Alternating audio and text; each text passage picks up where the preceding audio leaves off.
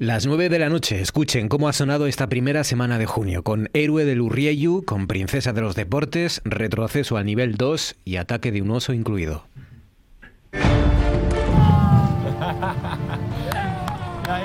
Con su familia, con todo.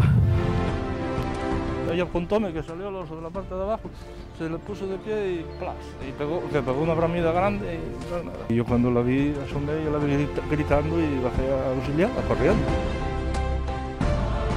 No deberíamos entrar en la celebración de eventos masivos, sean culturales, deportivos, religiosos o de la índole. Estoy súper emocionada. La verdad es que ha sido una noticia, bueno, tremenda la de esta mañana eh, cuando he recibido la llamada de que me concedían el premio Princesa de Asturias. Por fin este año voy a Oviedo. Ya lo ven, para que luego digan que no pasan cosas en Asturias. Ahora es el turno del fin de semana y de la radio. En RPA.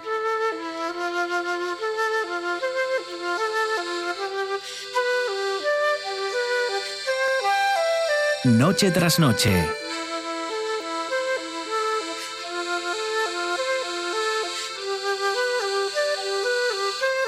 Con Marcos Vega.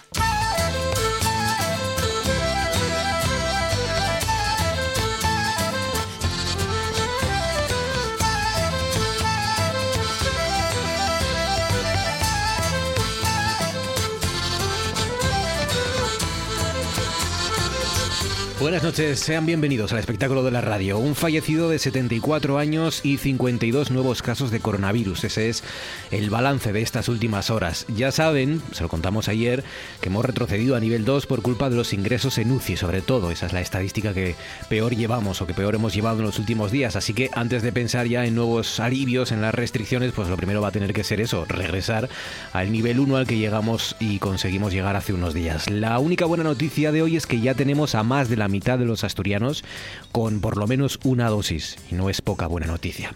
Fabián Solís desencadenado está al frente de la parte técnica, Patricia Rodríguez en producción, son las 9 y 2 minutos, esto es Asturias, y recuerden que tienen formas variadas y plurales de conectar con nosotros, de contarnos lo que deseen, lo que les apetezca a través de redes sociales, por ejemplo, estamos en Facebook, ya saben, noche tras noche, espacio RPA, en Twitter estamos en arroba ntnrpa y llámenos si quieren al 985 080 180 985 080 180 y el WhatsApp tienen el 679 11 7803. No, no era por ti, Fabián, era porque había una mosca y por eso acabo de hacer este gesto último, no era por ti, era porque me despisté porque acaba de pasar justo una mosca por encima del micrófono y me ha despistado.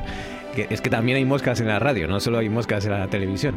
Eh, pues eso, llámenos al 985-080-180 y al 679-11-7803. Hay pausas valorativas que, que ustedes dirán, ¿y por qué se ha callado ahora Marcos? Pues, pues porque ha pasado un mosquito aquí y no sabía que estaba pasando por mis gafas. Pues nos pueden contar desde la pregunta que les hacíamos ayer, por ejemplo, sobre la sidra, cómo, dónde y con quién, sobre todo, y con qué, y comiendo qué, se debe tomar un buen, una botellina de sidra, un buen culín de sidra, hasta la pregunta de esta noche, a partir de las 10, Molabas especial, nos hemos vuelto un poco creativos, ¿eh? esta semana, lo reconozco. Molabas especial, electricidad, luz y energía. Se ve que con la subidón de la luz, pues nos hemos ido por ahí un poco para aliviar al menos esa, esa subida. Luz, energía, electricidad, rayos, truenos y centellas, películas, series o canciones que tengan que ver con todo eso, con los rayos, con la energía, con la luz.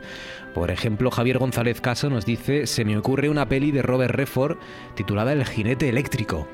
El jinete eléctrico. Hombre, películas con rayos, por ejemplo, eh, pues eh, cuando viajan al tiempo, regreso al futuro, por ejemplo, ¿no? Que, que, tienen que pillar esos rayos para que el DeLorean viaje, ¿no? Y las de Frankenstein. ¿no? Los de Frankenstein, ¿no? Está vivo. Está famosa la, las primeras versiones aquí, sí, fabulosas con aquellos rayos. José Antonio Méndez, buenas noches. Buenas noches, Marcos, ¿cómo estás? ¿Cómo estás, Méndez? Bien, bien, ya cansado del curso. Llegamos bueno, al viernes ya agotados. Sí, ¿eh? sí, arrastrándome un poco así, pero bueno, ya sabes. Vas, a, vas a, sobrevivir al. Estáis de exámenes ahora, ¿no? Yo, bueno, ya sabes que no me puedes hacer esta pregunta porque ya sabes que yo no examino. Ya. Entonces no me, me haces confesar y tal el fraude de ley que cometo, probablemente, ¿no?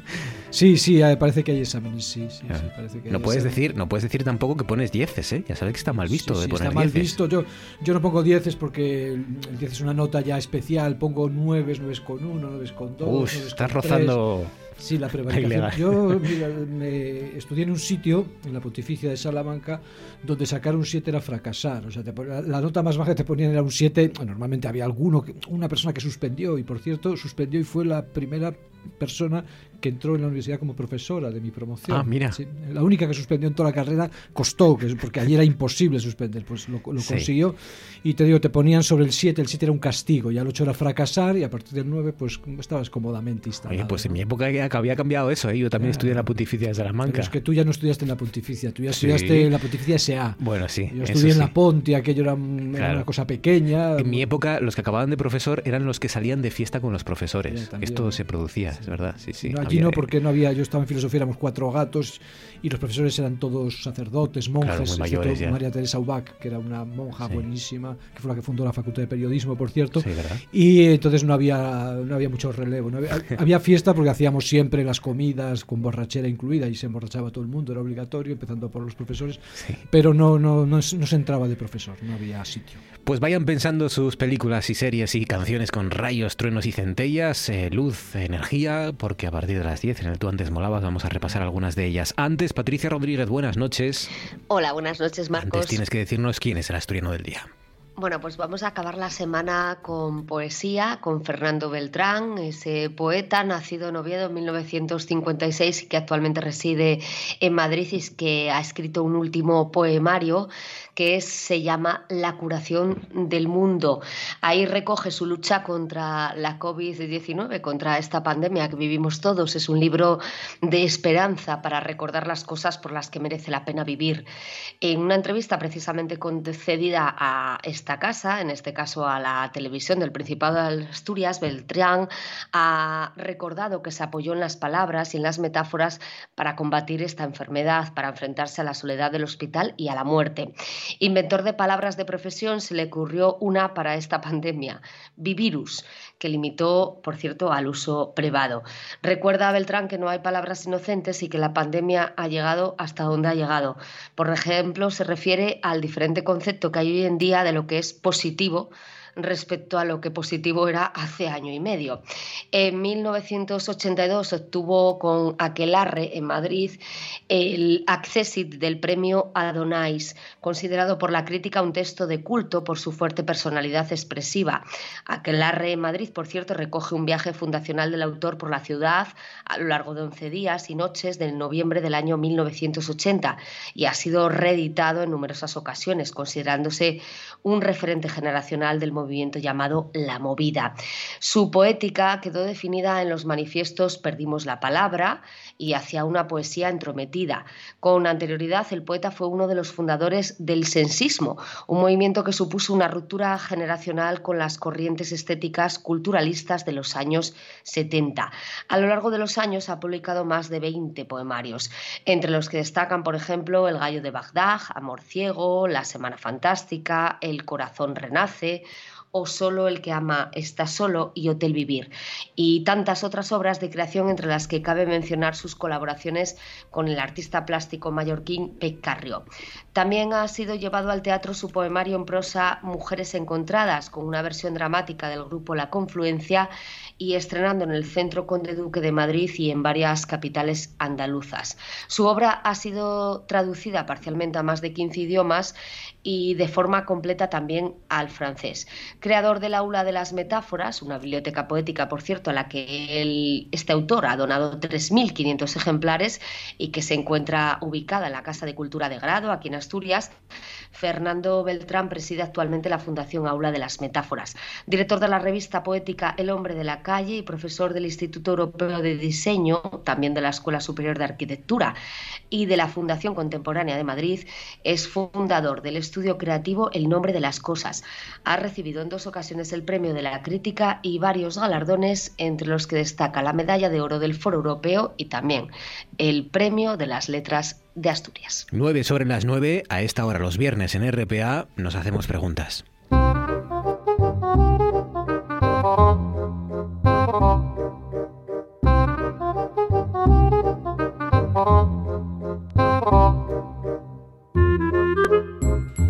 Digas que tú también fuiste al bolero. Al bolero de Salamanca, sí, sí, aquella, ver aquella guinda Madre de aguardiente. Uf, en, en ese pasillo, en ese callejón, porque hay un callejón, Sí, ¿no? sí, que, que cheiraba, como dicen en mi pueblo, que olía allí a Sí, orines, era, y sí. de vomi- era un, café- eh, un callejón de orines y vómitos.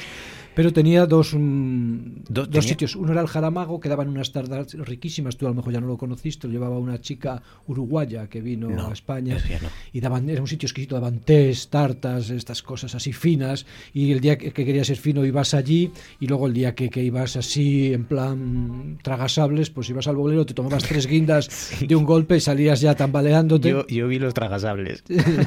yo esa es la época que, que sí que viví. Salía uno tra- tambaleándose y comenzaba una noche ahí, ese era el calentamiento, luego acababas y te tenían luego que llevar a casa y Claro, en, claro. Muy en cerquita, muy cerquita de la Plaza Mayor. Sí, eh, sí, en la Plaza Mayor, en todo, un callejón en del callejón Corrillo. Del Corrillo. Del Corrillo y la Plaza Mayor. Sí, sí, con sí. varios pisos, ¿no? Y No, no, cosas. tenía solo un piso. Ah, ¿no? pues, En pues mi- en mi época se expandieron. Se expandió. En mi y- tiempo era solo un piso con un retrete infecto. y Tenía el retrete del casi era bolero, una, una esquina, casi. era un retrete. mítico también y allí sí, y por ahí pasamos todos. El bolero, madre mía. Mucho era rock español lo que se ponía cuando. Yo, en mi 15 tiempo años. creo que no había- yo no me acuerdo, yo ya llegabas allí, yo, yo- yo no recuerdo haber oído música allí. yo ya- Bueno, vamos a empezar con las preguntas. Y la Sí. primera nos la inspira o te la ha inspirado uno de los eh, de las noticias de, de la semana y del año mm, que ha traspasado a, a nivel nacional precisamente por lo, lo, lo excepcional ¿no? de la noticia, ese ataque de un oso a esa señora en ese pueblo de Cangas, en Sonande, cuando estaba paseando con unos familiares y, y acabó con problemas en la cadera, en la cara, se está recuperando bien Sí, afortunadamente, pero el susto... Sí, el susto es morrocotudo y como siempre ya sabes que nosotros somos defensores a ultranza del oso y del, y del lobo, yo soy defensor a ultranza, y, eh, pero claro, o sea, esto significa ah, que tienes que eh, empezar ya a plantearte el tipo de país eh, que quieres en este tipo de convivencia que no es un país eh, absolutamente dominado por los seres humanos, donde tú realmente te despreocupas de todo, caminas tranquilamente o dejas el ganado en el monte sin más, sino que ya hay que ir planteándose lentamente, porque esto ha sido un caso excepcional y, y como tal hay que tomarlo también, no hay que ser alarmista, pero sí hay que pensar que a medio plazo mm, va a aumentar el número de osos, va a aumentar el número de lobos y está bien que así sea y nosotros tenemos que ir tomando pues medidas de todo tipo, de económicas y también de fortalecimiento de las redes mm, de pastoreo, eh, su- subsanación de pérdidas y también de precaución eh, para movernos en el, en el monte en cierta medida. No hace falta Hmm. una precaución fuerte, pero sí hay que eh, replantear la forma en la que queremos vivir, si queremos Pues sí. vivir de acorde, acorde probablemente con lo que va a ser el futuro, que va a ser un futuro de convivencia. Ayudas y control del fraude. Fíjate la noticia de hoy que sacan los compañeros de la voz eh, de, de seis lobos eh, que, que han sido matados y, y que han obtenido 60.000 euros fingiendo daños por, por esos animales. Sí, sí, esto es una vergüenza porque eh, o sea, es, es dolorosísimo, ¿no? porque es una manada que se ha destruido. Probablemente hay dos manadas destruidas, según las noticias que manejan las redes que yo sigo de lobos y esto. Y eh, realmente es un, una, es realmente es criminal. O sea, yo lo califico de criminal y entiendo que eh, si la autoridad asturiana, y yo pensaba en Barbón como, capi- como capitoste de nuestra Asturias, eh, no toma medidas rápidas en todos los sentidos para que esto se empiece a hacer, no hace falta que sea de un día para otro, eh, está cometiendo mm, no un delito, ni mucho menos, pero sí un descuido que eh, con el tiempo, dentro de unos años, no muchos, se verá como un ecocidio probablemente. ¿eh? O sea que dentro de 50 años, de 60, de 100 años, yo creo, estoy firmemente convencido, de que la convivencia entre los humanos y los animales salvajes o silvestres será un hecho, o sea, un hecho con las medidas que haya que tomar y que se nos reprochará a nosotros el que tardáramos tanto tiempo en tomarlas, en que eh, tuviéramos una actitud represiva en todos los niveles contra la fauna eh, silvestre o contra la fauna salvaje. No tenemos, tenemos el derecho de que somos nosotros, ¿vale? Pero eh, nosotros somos un millón de asturianos, lobos son cuatro gatos, los osos son tres gatos, no tenemos derecho a minorizar su presencia Sí, lo que pasa es que eh, los pocos asturianos que quedan están allí en esas zonas. Sí, sí, sin duda y ninguna. comparten sin duda ninguna. Por eso, con ellas, sí, sí, ¿no? sin, ninguna duda, y esos son los primeros que- en los que hay que pensar. O sea, esto que se acusa a veces de. Es se que, quiere- eh, es que muchas de las reacciones fueron, y ahora encima esto, ¿no? Ahora No, no, después de todo lo que tenemos que pasar en la zona rural. Pero hay que entender que esto no se puede plantear en términos de contraposición. Nos- tenemos que preguntarnos siempre si estas contraposiciones son necesarias. O sea, nosotros podemos vender Asturias perfectamente como un territorio lobizado y osizado y que esto sea un valor añadido para hasta las producciones de Ensidesa o ArcelorMittal. Y hay que tomar medidas, pero las primeras medidas son medidas sencillas, por ejemplo, en el pastoreo. Nosotros tenemos que volver a pastorear como se pastoreó siempre que hubo lobos. Mi padre era pastor de cabras, entonces yo he pastoreado también en mi juventud eh, algún rato y eh, eh, íbamos con perros. Buenos eh, perros, eh, buenos los animales estaban totalmente cercados por la noche, en fin, etcétera. Eh, con perros dicen que los burros son buenos, sería una buena cosa introducir burros pastores, por ejemplo, para defender las, las piaras. eh, los rebaños, eh, hay, que, hay que cercar, hay que estabular por la- lo que sea y luego hay que dar compensaciones, no solo por las pérdidas, sino por el cuidado. O sea, Claro. hay que reducir impuestos o lo que sea en los pueblos y hay que dar incluso, yo daría, un aliciente económico, o sea, por ser tú un cuidador de la fauna silvestre, o sea, que cada pueblo, cada individuo, cada familia, cada casa recibiera un dinero que yo estoy dispuesto a no pagarlo todo porque no puedo, pero eh, a que Sí, me sí. traigan una parte de mi salario vol- voluntario Claro. como para causas sociales, que tampoco es incompatible. Aquí no hay ninguna incompatibilidad, sino una multiplicación. Y hay que plantearlo políticamente. Entonces, si esta gente vive en un riesgo, vive, el tal, tiene que Pues sí. cobrar. O sea, está claro. Mm, Volvemos a la ciudad, en concreto a esta ciudad, de Oviedo, donde dentro de unos minutos, más o menos 14, 15 minutos, eh, van a empezar a sonar las campanas.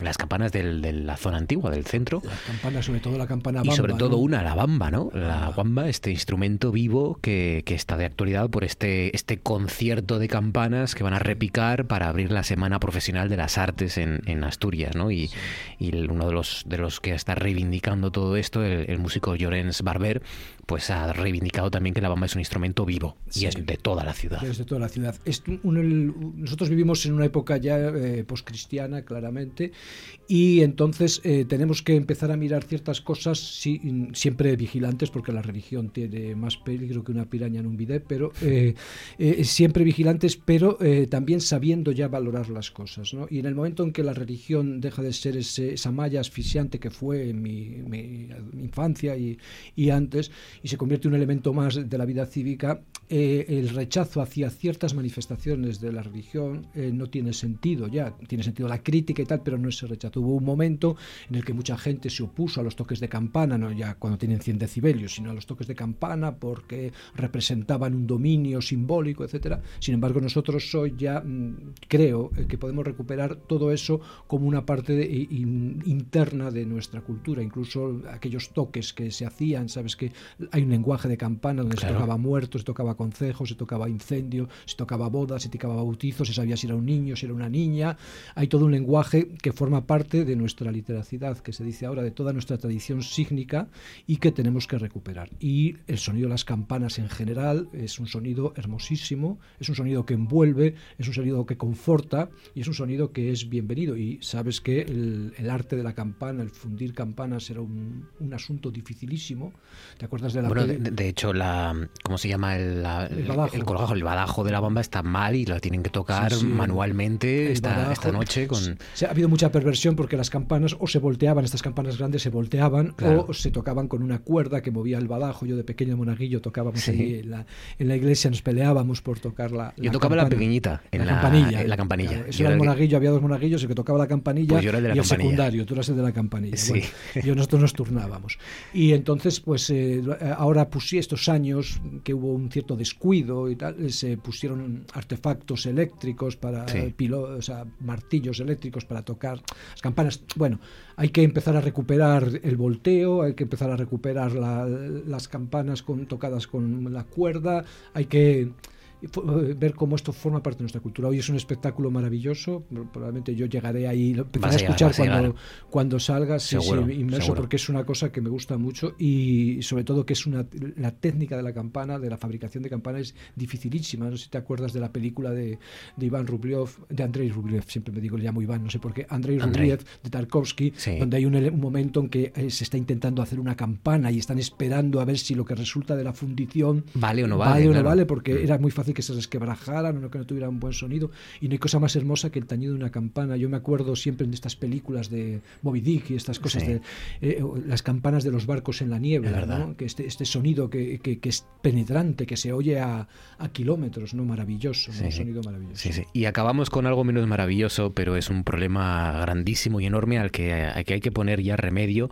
Algún político por Madrid está mm, alertando de esto, pero hay que abordarlo ya, y es la salud mental de los menores, arrasada por la pandemia, han crecido un 50% las urgencias pediátricas por problemas psiquiátricos.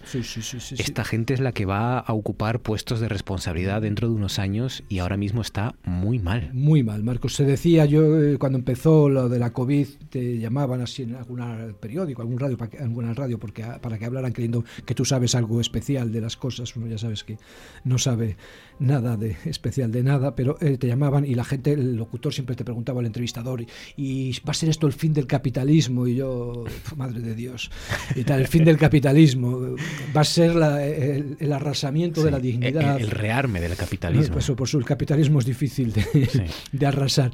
Eh, va a ser el fin de la dignidad, como ha sido en estos centros, antros de, de ancianos, con un número elevadísimo de suicidios, que es un tema que no se habla. Se habla de la muerte de los ancianos, no se habla de los suicidios en las residencias de ancianos y no se habla eh, tampoco, se empieza a hablar ahora del tremendo destrozo en la salud mental de esta gente. Tú sabes, Marcos, que tú eres de donde haces segundo de bachiller, se dice.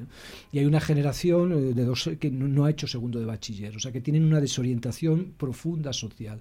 Nosotros nos creemos también que vivimos en la época de la imagen y esto solo es parcialmente cierto. Nosotros vivimos en la época de la imagen, en parte, vemos mucho, miramos mucho, pero nosotros sobre todo olfateamos y tocamos y nos olfateamos y nos tocamos.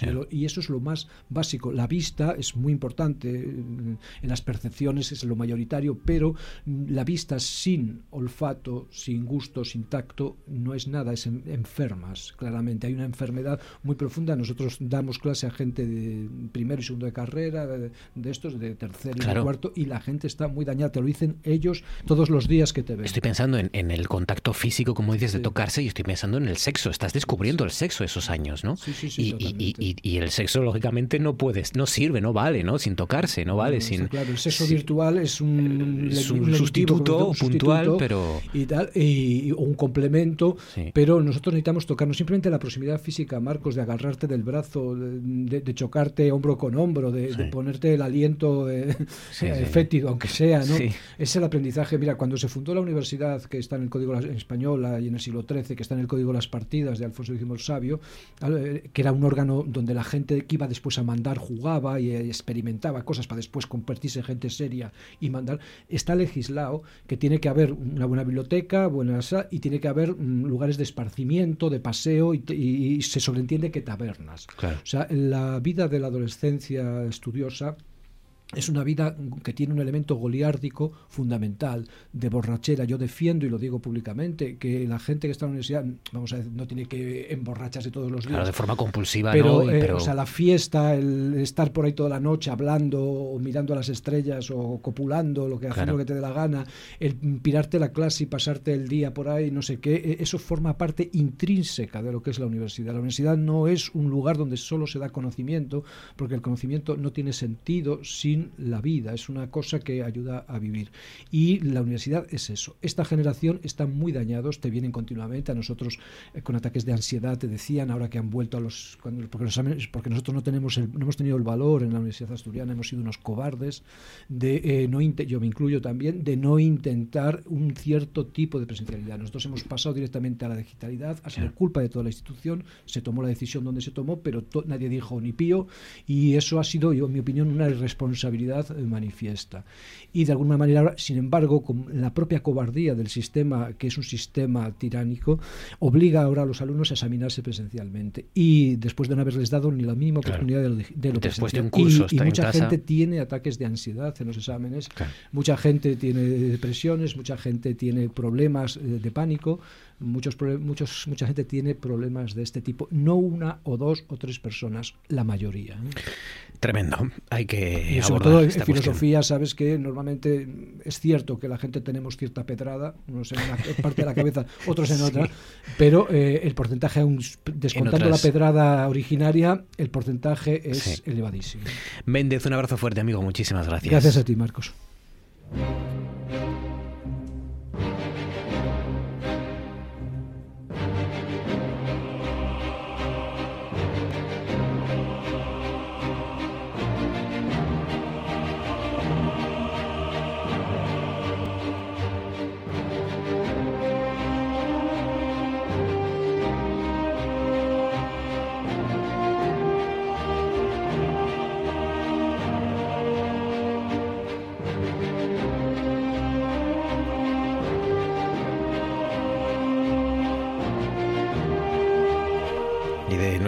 Preguntas a la historia con Faustino Zapico, después de Viewer YouTuber. Faustino, buenas noches. Hola, buenas noches. Estoy pensando, fíjate, como, como Celia Villalobos, luego hablaremos de ella, eh, salvando las distancias. no, no te esperabas tú esta introducción. Estoy completamente plasmado, no sé de qué me estás hablando. No sé que no lo nada, ¿eh? Que conste. Celia Villalobos ha- se ha puesto ahora a ser no sé qué, luego lo contaremos, pero ahora es streamer o, o gamer o algo así. A jugar a, vi- a videojuegos. Ah, sí, sí, los de gamer, eso ya hay bien de atrás, ¿eh? Para mí que. Entonces, bueno, debe ser que ahora ya, como el no tiene mucho futuro, oye, pues oye, hay que reinventarse. Claro, Pues, claro. Claro, claro. Eh, se recicla, cada uno se recicla donde, donde puede o donde quiere. Bueno, vamos a lo nuestro que es la historia y, y mira, con otro italiano, ¿no? Como el que hablamos hace algunas semanas, en este caso un político socialista italiano secuestrado también un 10 de junio, eh, unos días más o menos como estos, en Roma. Sí, efectivamente. Además, sí que el, el caso de. Bueno, estamos hablando de Gia- Giacomo Matteotti, efectivamente, que el 10 de junio de 1924, pues digamos, secuestraronlo y asesinaronlo.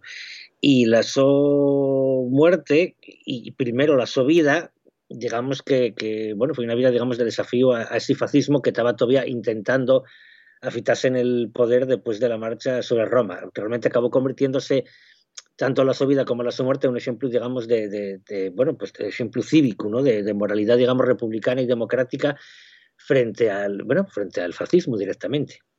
Hasta el punto que llegaron a llamarlo la tempestad, ¿no? Por, por esa, esa militancia impetuosa y con, con la fuerza que, que, tenía Matteotti. Sí, sí, efectivamente, lo de la tempestad venía ya de atrás, porque efectivamente él era un militante, militante, digamos. Aunque al contrario de lo que mucha gente cree, Matteotti no era un revolucionario y un bolchevique feroz, ni mucho menos. Ver, y era cuando, a ver, un militante, un dirigente socialista, el Partido Socialista, como consecuencia un poco tanto de la propia dinámica interna italiana como de la, bueno, la revolución bolchevique del 17 en Rusia, pues esos debates internos hacen que el Partido Socialista acabe rompiendo en tres cachos. Eh, a, la, a, la, izquierda el Partido Comunista, a la derecha el Partido Socialista Unitario, que sería un poco el equivalente a la socialdemocracia alemana de aquel tiempo, y en medio queda el Partido Socialista Italiano, digamos, con la sigla original. Y Matteotti pertenecía a ese Partido Socialista Unitario, digamos, era un socialdemócrata, pero bueno, y era eso, político, periodista, y era un antifascista convencido, un demócrata tremendo, y entonces él, eh, bueno, y era pues eso, un hombre pues muy, ¿cómo decirlo?, muy racionado, digamos, expresentábase mucho en los discursos, entonces era un gran orador, y entonces, bueno, hacía que la gente quedara así un poco plasmado con, con los discursos que daba. Y efectivamente, eh, la, esa tempestad pues acabó tocando y a los fascistas, cuando el fascismo acaba prendiendo el poder. Mm. En 1922, el gobierno, pero no acaben, son quien a fitar todavía una dictadura. Por ejemplo, Hitler eso tardó más en llegar, pero fue mucho más rápido en convertir ese gobierno en, en el poder absoluto. Los fascistas llevó ellos más tiempo. Y entonces Matteotti, bueno, pues ya era un parlamentario muy curioso, y era el, portavoz parlamentario, no, no, era el jefe, pero ya era el portavoz parlamentario del Partido Socialista Unitario. Y entonces, después de que Mussolini agarre el poder, después de la marcha sobre Roma, en octubre del 22, sobre Payares, pues en abril del 24 hay unas elecciones, ya bajo el fascismo, pero no todavía en una dictadura abierta, pero casi, donde, bueno, que son unas elecciones completamente fraudulentes, y además con una ley electoral que estaba fecha para que el que ganara, que evidentemente tenía que ser el Partido Fascista, sacara automáticamente dos tercios de los escaños. el, que, ganaba arrasaba ya, ¿no? No, no había medias tintas. Claro, entonces para asegurarse que ganaban, pues fue una campaña electoral que me dio una violencia tremenda y entonces, bueno, pues nada, con aparte del fraude electoral, todo lo que fue la previa campaña, eh, candidatos que, eh, de la oposición que fueron asesinados precisamente por la su condición de candidatos, candidatos que no pudieron hacer campaña, candidatos que cuando hicieron campaña pues, eh, pues, pues, llevaron todo tipo de tumices, luego por eso lo, que ya saltos a las casas del pueblo, en fin, todo tipo de tropelías. Y entonces... es, que, perdona, Faustino, déjame hacer aquí un, paréntesis, porque cuando hablamos de que Hitler, de que Mussolini llegaron al poder a través de la democracia y en las elecciones, hombre, no eran en todo caso elecciones como las que hoy tenemos, ¿no? Claro, claro, efectivamente. Bueno, en el caso de, a ver, digamos que Hitler se llegó al poder de la, vía parlamentaria, porque recibió el apoyo parlamentario de la derecha, que es de la derecha formalmente democrática, bueno, los partidos conservadores al uso. Mm, muy democrático no era porque realmente llevaba eh, Alemania llevaba dos años en un estado prácticamente de excepción, con gobiernos que respondían ante el Parlamento, pero bueno, estaba el deterioro de la República de Weimar y era evidente. Pero bueno, el caso de la del, del, de Mussolini fue directamente un golpe de Estado directo en 1922. Eh, bueno, pues bueno, obligan, échense ahí a la calle para que el rey ponga de primer ministro a Mussolini. Y el rey, bueno, pues, pues vale, pues parece muy bien. Si no me pongo yo esto, igual ponen a otro, y entonces nada, nada, está muy bien. Y, pero claro, aún así todavía se tenían que, respetar las formas parlamentarias, respetarles de aquella manera, porque claro, el fascismo, en cuanto entró en el gobierno, dice, sí, hombre, sí, claro, como quien dice el, refrán, ¿qué sabrá un gocho cuando llega domingo?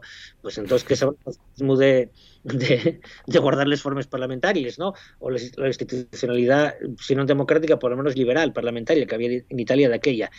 Y entonces, claro, en Matteotti lo que hizo fue un discurso el 30 de mayo del 24, poco después de las elecciones de abril, denunciando toda la recatafila de tropelías que se cometieron en Italia entera en la campaña electoral, denunciando bueno, pues el carácter realmente fraudulento de esas elecciones y del resultado y del gobierno que de, que de ellas emanaba.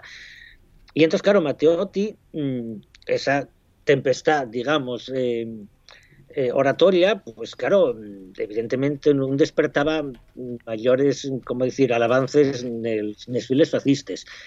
Y siendo consciente de que dando ese discurso tan terrible y tan demoledor es contra Mussolini y el gobierno de él, pues que estaba, él ya era consciente de que estaba firmando la sentencia de muerte, porque en acabando el discurso, cuando fueron los dos compañeros de partido a felicitarlo, los demás, bueno, militantes del PSU, él dijo, bueno, yo en mi discurso ya lo di, ahora preparáis vosotros el mi discurso fúnebre.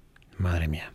terrible es terrible. Claro, y eso fue un 30 de mayo de 1924 y un 10 de junio del 1924 secuestranlo unos militantes del Partido Fascista, militantes nomaos, conocidos, no era uno que pasaba por ahí, pero como quien dice, en una, operación perfectamente coordinada, donde el coche para el secuestro, el, el, el, director de un diario fascista, que era el Corriere, de, el Corriere Italiano, y entonces ahí metieron el coche, a hostia, vamos, directamente por la fuerza, sí.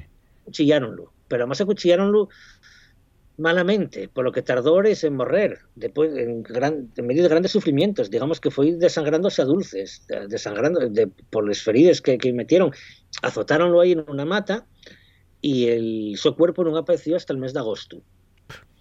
O sea, terrible. Y claro, este era un portavoz parlamentario, donde los partidos de la oposición, o sea, realmente el escándalo y era tremendo. Y entonces, claro, Mussolini tenía que guardar las formas. Mussolini posiblemente no fuera el, el, que dio la orden de matarlo. Claro que, bueno, fixo comentarios, que esto ya era una consecuencia también de los poderes totalitarios, ¿no? como facían en Alemania. Trabajar en la dirección del, del Führer, pues en la dirección del Duce. Entonces, daba una conseña y a partir de ahí otros facínla y si se pasaban siempre podéis decir que, oiga, yo que yo no un día esa orden, y que yo si hay gente aquí que inter, malinterpreta las mis intenciones, yo no tengo la culpa.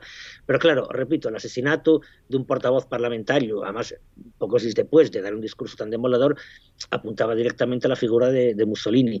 Para encima, como todavía quedaba institucionalidad en Italia, hubo un juez que se llamaba del Judice Mm. que directamente tomólo en serio y dijo, no, no, que íbamos a investigar coime, y descubrir cosas y vamos a hacer detenciones. Y entonces, claro, digo, no, no, vamos a ver, una cosa y que digamos que, que, que, mal que, mar, que morriera Matteotti y otra cosa es que nos pongamos a investigar en serio quién mató a Matteotti, porque claro que los que mataron a Matteotti son los míos y eso no lo puedo permitir.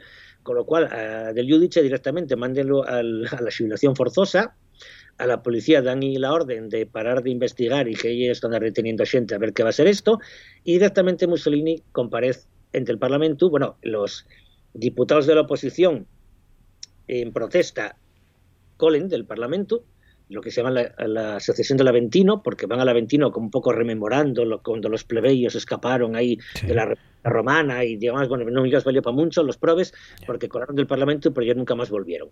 Porque Mussolini directamente, claro, porque para eso ya era muy hecho para adelante, dice, bueno, vamos a ver, discurso en el Parlamento, asumo la responsabilidad total, o sea, política, moral e histórica de todo esto. Ala, ¿qué pasa? Madre mía. Sí, fui yo. Que o sea, no lo, llegó, al par, llegó, al Parlamento italiano y dijo, sí, lo he matado, ¿y qué? Sí, básicamente. O sea, no lo decías presente porque es verdad que seguramente no fue el que dio la orden, pero dice, bueno, vamos a ver. ¿Qué pasa? Fui yo. Ala, arrascala. Cierro el Parlamento. Ya está. Vale. Y así hago todo. Quisiste. Y entonces, eh, lo que en una semana parecía que podía hacer temblar el, el régimen fascista, de ellos inocentemente pensaban que el rey iba a destituir a Mussolini. Hay que ser pánfilos también, ¿eh? Pero bueno, pero el rey dice, no, no, a mí déjame en paz, yo no me meto en política. pero básicamente lo que pudo ser una crisis que pudo realmente, bueno, suponer una fienda curiosa en el régimen fascista, pues... el poco por fortalecerlo. El asesinato, el secuestro y el asesinato de Giacomo Matteotti, que por cierto, ya para acabar, Faustino, eh, hubo homenajes luego aquí en la, en la República, ¿no? Durante la Guerra Civil se le puso su nombre, ¿no? A, algunas unidades militares y quiero decir que su nombre se recordó los años posteriores, de alguna manera.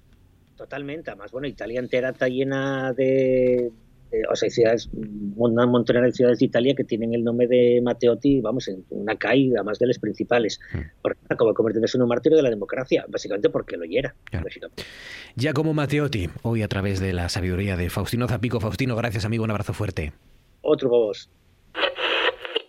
Y en esta ocasión desde abajo tampoco hemos podido ver ese fuera de juego, sí al linier de la banderola roja que tenía ya su instrumento levantado desde hacía un rato cuando el colegiado del encuentro se ha dignado señalar ese fuera de juego. Desde luego el instrumento del linier, perdón por la expresión, pero desde luego ha tenido Vamos a devolver a nuestros estudios para publicar.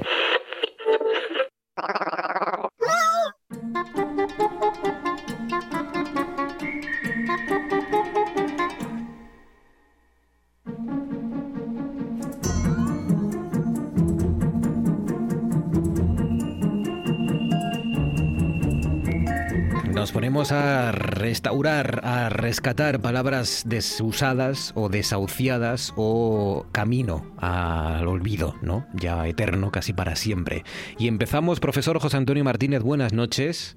Muy buenas noches. Con un sustantivo, franquencia. Franquencia, sí. Franquencia. Que puede parecer un poco raro y sin embargo es... Eh, una vez que se dice que es derivado del adjetivo franco, pues ya se sabe qué es lo que significa, ¿no? Es lo mismo que franqueza ah, actual. Mm. Es decir, eh, tienen muchos significados, ¿no? Más o menos todos ellos confluyentes, eh, como espontaneidad, libertad, cordialidad, veracidad, lealtad, etcétera, etcétera, ¿no? Eh, así que es una palabra totalmente desahuciada, mm. pero que ha tenido una alternativa actual clara que es franqueza. Y en estos casos, pues realmente eh, se puede decir que, que, bien dejada está, ¿no? Sí, sí, porque ya porque tenemos bien, bien sustituido ha sido. No ocurre lo mismo, sino todo lo contrario, con un antiguo adjetivo, que era conflátil. Conflátil, con L. Sí, Conflátil. conflátil. Sí. Y que no ha tenido un adjetivo sucesor, puesto que eh, conflátil eh, era un adjetivo referido a todo aquello que se podía fundir fácilmente, como por ejemplo el estaño, ¿no? Típico. Entre los metales, por ejemplo, el estaño se podía funcir, eh, eh, fundir fácilmente. Así Mm. que era un material conflátil. ¿eh? Conflátil y franquencia. Eh, el siguiente, abrigo. Hombre, abrigo sí, ¿no? Sí, bueno, abrigo, abrigo es muy conocido y sigue siendo de amplio uso actual. Algo menos eh, conocida y utilizada, sobre todo, es la expresión a la abrigada o el sustantivo abrigada o brigada, sin la A. Son todas variantes con otras que, que luego diré, en el sentido del lugar protegido del viento y del frío que no, no resulta desconocido, ¿verdad? Eh, por supuesto, esta brigada no tiene nada que ver con el término militar, ¿eh? no tiene nada que ver. Ahora, todos estos provienen del verbo latino apricari, que era un verbo de ponente, en fin, y que significaba calentar con el calor del sol, o calentar eh, mediante el sol, ¿no? Ujú. Este verbo, a su vez, se relacionaba con el verbo más originario, más eh, inicial básico de aperire, que era abrir. Evidentemente, el sol se tomaba al aire libre, en abierto, ¿no? Claro. Sin embargo, terminó por significar un sitio resguardado e incluso cubierto, aunque mm, preferentemente menciona un lugar que está al sol, eh, que mm, digamos un- una solana, Mm. está al lugar al sol, pero al mismo tiempo está resguardado, por ejemplo, del viento del norte. ¿eh? Claro. En invierno está al abrigo de, Eso al abrigo de una tapia, al abrigo de la pared, al abrigo incluso de, de una sebe, etcétera. Toda aquella barrera que podía quitar el, el frío, el viento frío, Mm. y que estaba encarada hacia el sol. Pues era eh, estar en esos sitios era a la abrigada. Tiene también otras variantes geográficas, por ejemplo, abrigueo o abrigaño, que son conocidas localmente, pero Ya. no en el castellano general. Y vamos a acabar, profe, si te parece, porque es un término que ya no se usa o que se usa pero de otra manera, que es timocracia, ¿no? Pues sí, el término desusado timocracia, eh, que en estos tiempos se presta a ser tomado despectivamente como forma de un gobierno que te tima, Sí. así lo interpretaría cualquiera que hoy hablara de timocracia, ¿no? Inventándose el término, ya, pues, pues es un sistema de gobierno que favorece el que te timen, ¿no? Sí. En la realidad idiomática, sin embargo, es un compuesto del griego timé, que significaba honor, y cracia, gobierno. Hay que tener en cuenta que el timé griego no era el honor inmaterial, que es lo que significa actualmente. Algo honorífico es algo que no tiene, que no consiste en una materialidad, sino que es justamente lo opuesto. Alguien es honorífico cuando no, por ejemplo, tiene un nombramiento honorífico cuando no cobra nada por él, por ejemplo, ¿no? Sí. Bueno, pues teniendo en cuenta que era otro tipo de honor, el timé, al contrario, era el que estaba el honor que daba el ser propietario de algo. Entonces, los ciudadanos que poseían cierta renta, podríamos más o menos decir analógicamente, hoy sería la clase media media. ¿verdad? Tenían cierta renta, pues eran, eh, cu- cuando llegaban al poder, o se establecían en el poder, era la timocracia. ¿eh? Mm. Lo más parecido que habría hoy sería el, el tipo de régimen político que hay en Irán, por ejemplo. Los ayatolás, etcétera, gobierno de comerciantes, gente que tiene ciertos poderes, ciertos saberes también, ¿no? La timocracia, que no era lo que hoy eh, a veces se, se define, Interpretaríamos, se interpretaría con timocracia. Profesor José Antonio Martínez, cuídese, gracias, amigo, un abrazo fuerte. Nada, buenas noches, un saludo a todos los oyentes.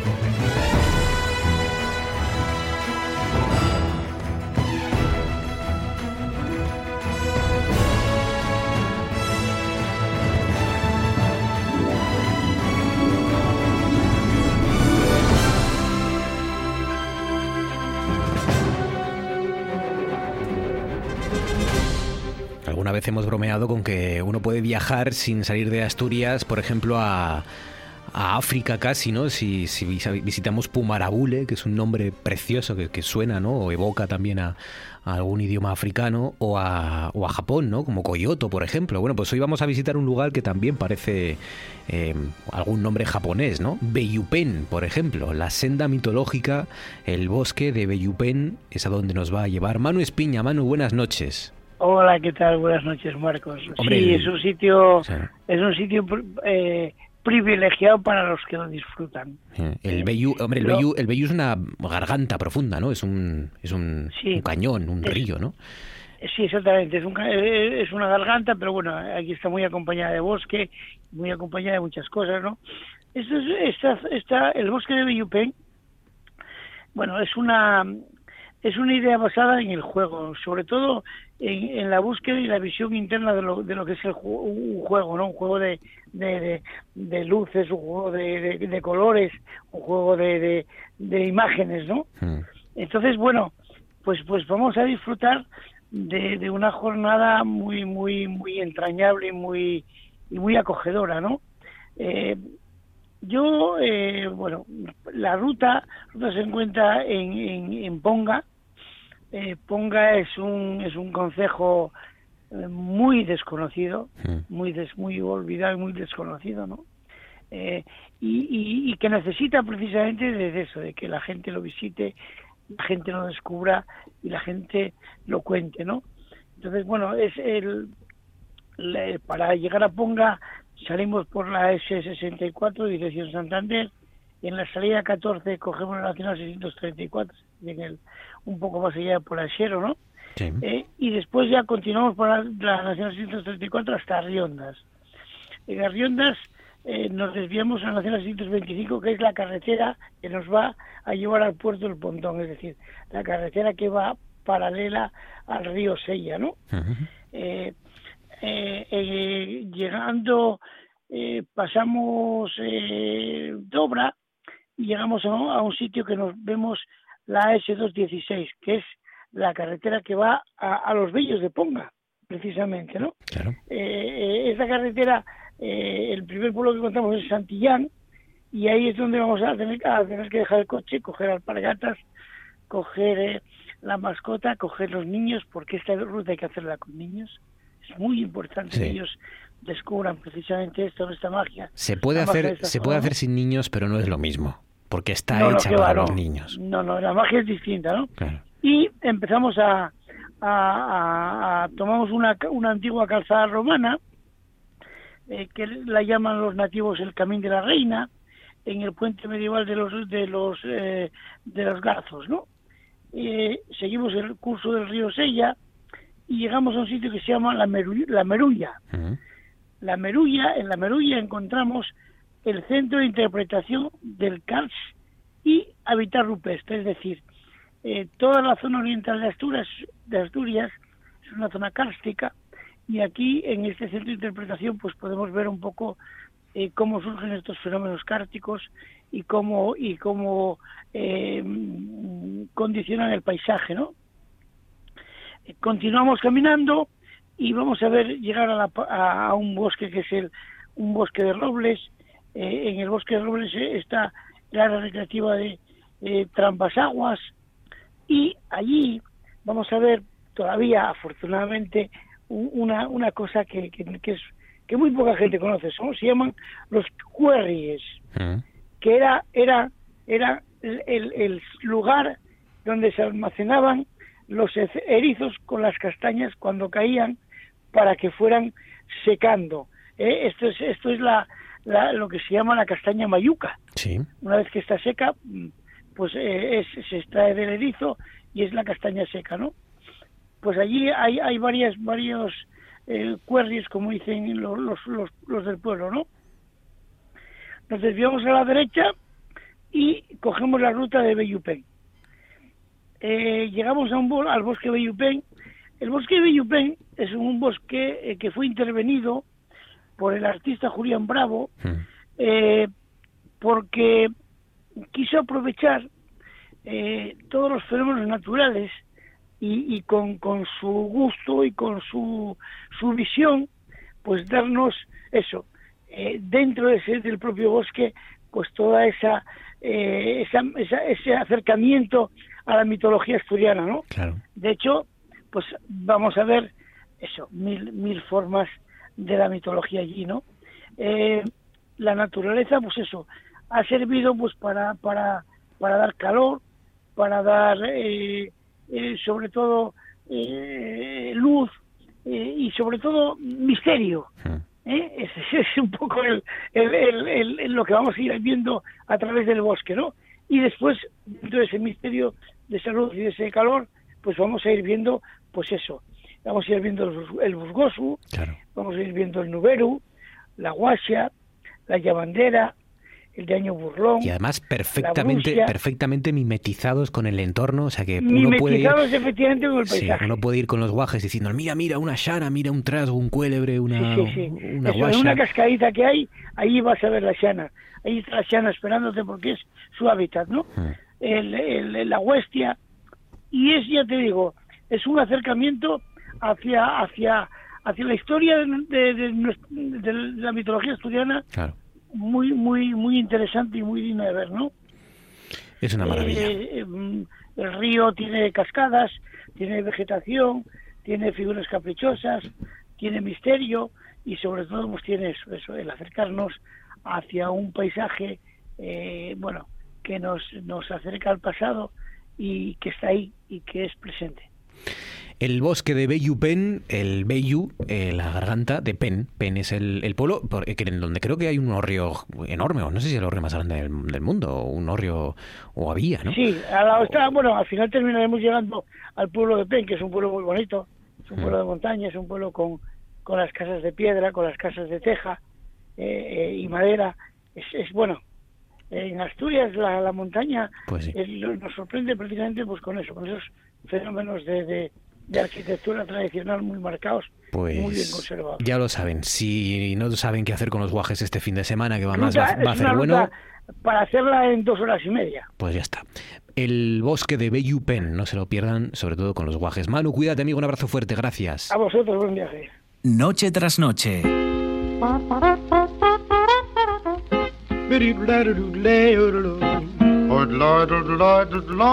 Un guía para sobrevivir en un mundo millennial.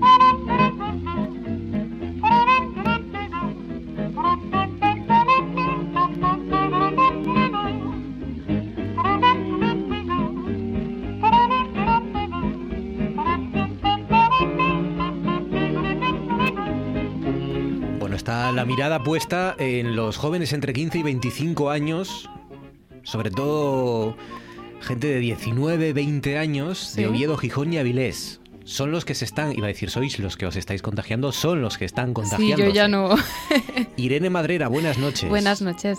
Como infiltrada en, lo- en la juventud, tienes que poner orden ahí, ¿eh?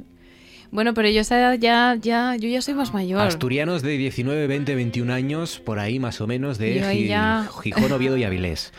Cuidado, sí, cuidado. Está la gente un poco desbocada. sí. Cuidado que- Pero no solo los de 20 años, ¿eh? Que estábamos... Los más mayores también. Sí, pero los que se están contagiando son esos. Sí. Y estábamos muy bien en, en nivel 1 y hemos retrocedido a nivel 2 y esto... Sí, es verdad. Y esto al final repercute en todos. Quiero decir que si al final queremos poder salir hasta- de fiesta hasta las 3 de la mañana, pues hay, Hay que, que aguantar portarse un poco unas- bien. Exacto, hay que aguantar unas Sí. semanas más. Más vale aguantar Claro, un pero es poco... que- sí, a esta gente ya le coincide a muchos la, la EBAU Claro. Y fin de exámenes. Claro. Al final es como, Como- llega el verano está ahí, casi lo puedes Exacto, tocar. Como para decirles que, bueno, pues hay que hacer un pequeño esfuerzo. A ver, hay que entenderlos un poco, Sí, pero sí. también, oye, Sobre todo, y repito, si queremos que bueno las cosas vayan fluyendo y se vayan relajando un poco las restricciones. Si Exacto. queremos, pues hay que ponerse las pilas ya, porque si no, igual seguimos retrocediendo de nivel 2 a nivel 3. Y así no, por hasta- favor. De momento ya hemos ido hacia atrás, o sea que mucho cuidado, mucho cuidado. Bueno, eh, vamos a ver qué pasa aquí, porque... Porque cómo es posible que en una sección sí. en la que intentamos entender el mundo de los más jóvenes, comprender sus aficiones, sus em, aplicaciones, qué hacen, los videojuegos, eh, a qué dedican el tiempo libre, su lenguaje. De repente me salga Celia Villalobos aquí. Sí, ah, que que es con todos curioso. mis respetos no es en principio que yo sepa No. un referente de la vida No, millennial. es que no es ni boomer, yo creo. No es ni boomer. No- Igual ni no llega- baby boom. Va de, va de centennial y no llega ni a boomer. Exacto, sí, sí, es que. Total. Sí, a ver, se, se ha estado hablando mucho de Cielo Villa- Villalobos esta, Villalobos esta semana. ¿Por qué? Porque resulta que se ha hecho streamer. Celia Villalobos se ha hecho Streamer, sí. youtuber, digamos, o, o retransmisora Eh, de... Bueno, todavía no ha empezado, pero ha anunciado su, su equipo de, de jugadores que se llama eh, Screen Wolves. Que eh, pues lo que va a hacer, va a hacer, a ver, me imagino que será algo tipo Ibai, en el que eh, pues unos cuantos se juntarán y jugarán y jugarán pues a, a- a lo que les eches. Ah, vale, ya sé por qué. Sí, y va a streamear. Lo que no sabemos es si van a ser todos señoras como ella o va a ser gente joven o cómo lo va a hacer. 72 años tiene Celia 72. Villalobos. 72 años. La... Bueno, fue... Fue diput- ministra Fue y- diputada y yo, yo creo que fue... Yo creo que fue ministra, ¿no? Con Aznar, me parece. Sí, pero yo creo que llegó a ser... No sé, no llegó a ser... Portavoz o algo de eso. O vicepresidenta del Congreso, me suena que fue. Bueno, Pues sí, eh, ya, es que- ya sé por qué la han fichado para hacer streamer Sí, y- videojuegos. Porque es la famosa pillada Claro, en el eso Congreso es. de los Diputados que la pillaron con el móvil jugando a no me acuerdo qué Al era. Candy, Crush, Al Candy Crush. aquel juego que era, bueno, era de caramelitos que tenías que ir como eliminándolos, pues la pillaron una vez en pleno congreso. Sí. Eh, además, si no recuerdo mal, estaban debatiendo algo importante. Bueno, sí, cualquier Y, cosa. sí. Y la importante. pillaron, sí, la pillaron con el Candy Crush y fue, vamos, fue... Sí, algún fotógrafo la cogió por detrás y estaba Sí, jugando al sí, Candy sí, Crush en mitad de un, de un debate en el Congreso de los Diputados. Exacto. Y entonces, Y- pues eh, co- con, buen acierto, porque está claro que hemos estado hablando de ellos, los medios de comunicación, y estamos hablando de ello, pues con buen acierto, supongo que alguna compañía de, de streamers, de, de- de jugadores de Sí. videojuegos, ¿no? De, de gamers, que se dice ahora, pues Hmm. la han fichado para la campaña de publicidad. Exacto, sí, sí. Hombre, y, y es- ah, por lo menos ha funcionado hasta ahora. Veremos a ver cuando se destape. Además, eh, hizo un vídeo promocional, que os lo traigo para que lo escuchemos, en el que habla de, pues, de ese momento en el que la gente se le echó encima con el Candy Crush y que ahora pues está dispuesta a, a dar más de sí. Madre mía. Pues se ha sido ministra de Sanidad, alcaldesa de Málaga y sí, eh, vicepresidenta del Congreso de los Diputados, o mm, diversos cargos de responsabilidad en el Mm. Congreso de los Diputados. Pues, pues, pues sí, Celia Villalobos, ¿quién nos lo iba a decir? A estas alturas, pues ya lo ven, como referente de los, de los gamers, ¿no? De los jugadores de videojuegos profesionales Ujú. y de la gente que está retransmitiendo también ju- eh, jugadas y partidas, ¿no? Y, y- y partidos de fútbol, como Ibai, la Ibai de los, Ibai. Sí, de bueno, los septuagenarios. Sí, Ibai está, eh, hace una semana le tocó eh, retransmitir el boxeo. Bueno, no lo tra- retransmitió, montó él una velada Sí, con varios y youtubers y fue, bueno, arrasó. O sea, Un acontecimiento. mm, sí, si no recuerdo mal, es el streamer más visto eh, hasta ahora de, de la historia de Twitch. La retransmisión en directo por Twitch, que es esta aplicación de Sí. vídeos más vista de la historia, creo recordar. Sí, y además, antes de empezar los combates, antes de empezar lo gordo, ya tenía un millón de viewers. Qué barbaridad. O sea, es, es, es exagerado. Venga, más cosas.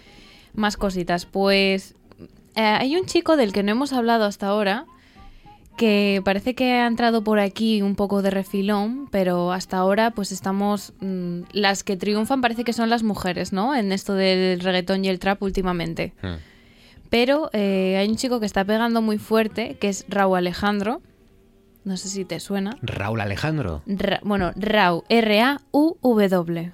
Él se llamará Raúl, pero le quiere dar un toque... Raúl Alejandro. Raúl Alejandro. Raúl Alejandro.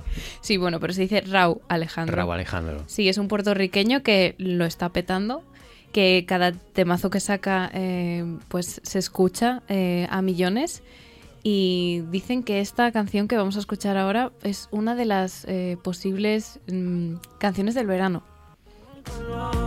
Y me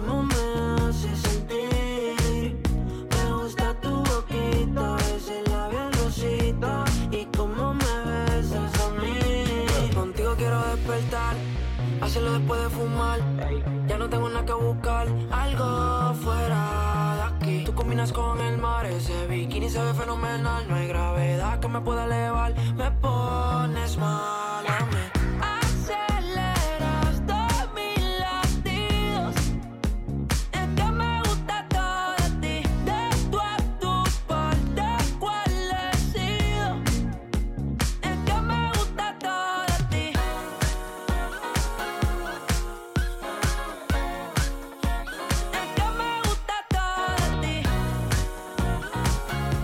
Pues, pues más de lo mismo. Yo siento, que- siento ser pureta, pero es que Sí. de verdad no. A ver, no es nada nuevo. No, no. Pero, pero es verdad que tiene otro estilo, no es reggaetón. Pero es que escucha, no tiene, no tiene nada nuevo ni con respecto al propio trap. Es decir, que, que es que esto ya se ha hecho, pero ya se ha hecho hace dos, tres años, lo mismo. Ya, pero a ver, que volvemos no a lo entiendo. mismo. Sí, Mm, Las canciones del verano de otros años también suenan todas muy Bueno, parecidas. Al verdad. final, En el verano no, somos, no, no hay que ser tan exigentes. Además se hizo viral eh, un montaje de em, con el motivo este ahora de, de que han revivido un poco Friends. Ujú.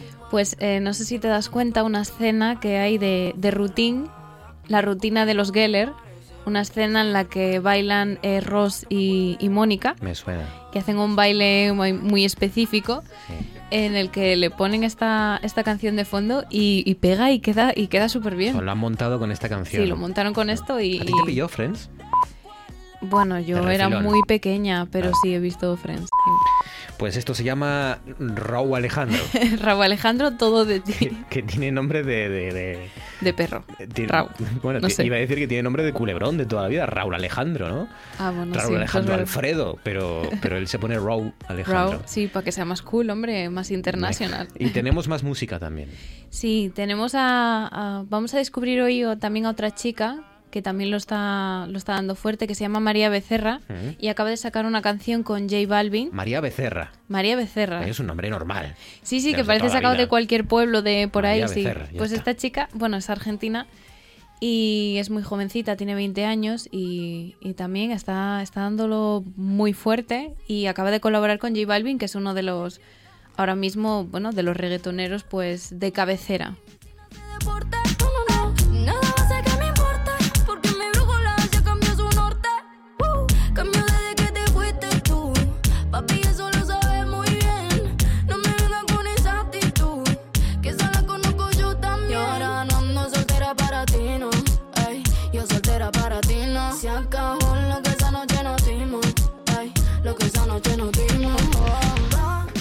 Yo, ¿qué quieres que te diga, chica? Yo. Bueno, aquella mexicana que trajiste hace poco, que rapea, que Pues ah, rapea la una- del Bizarrap, Ah, Snow. Exacto, Snow, que Esa es una crack, a esa una mujer. velocidad de vértigo, Sí, esa sí, sí. me gustaba.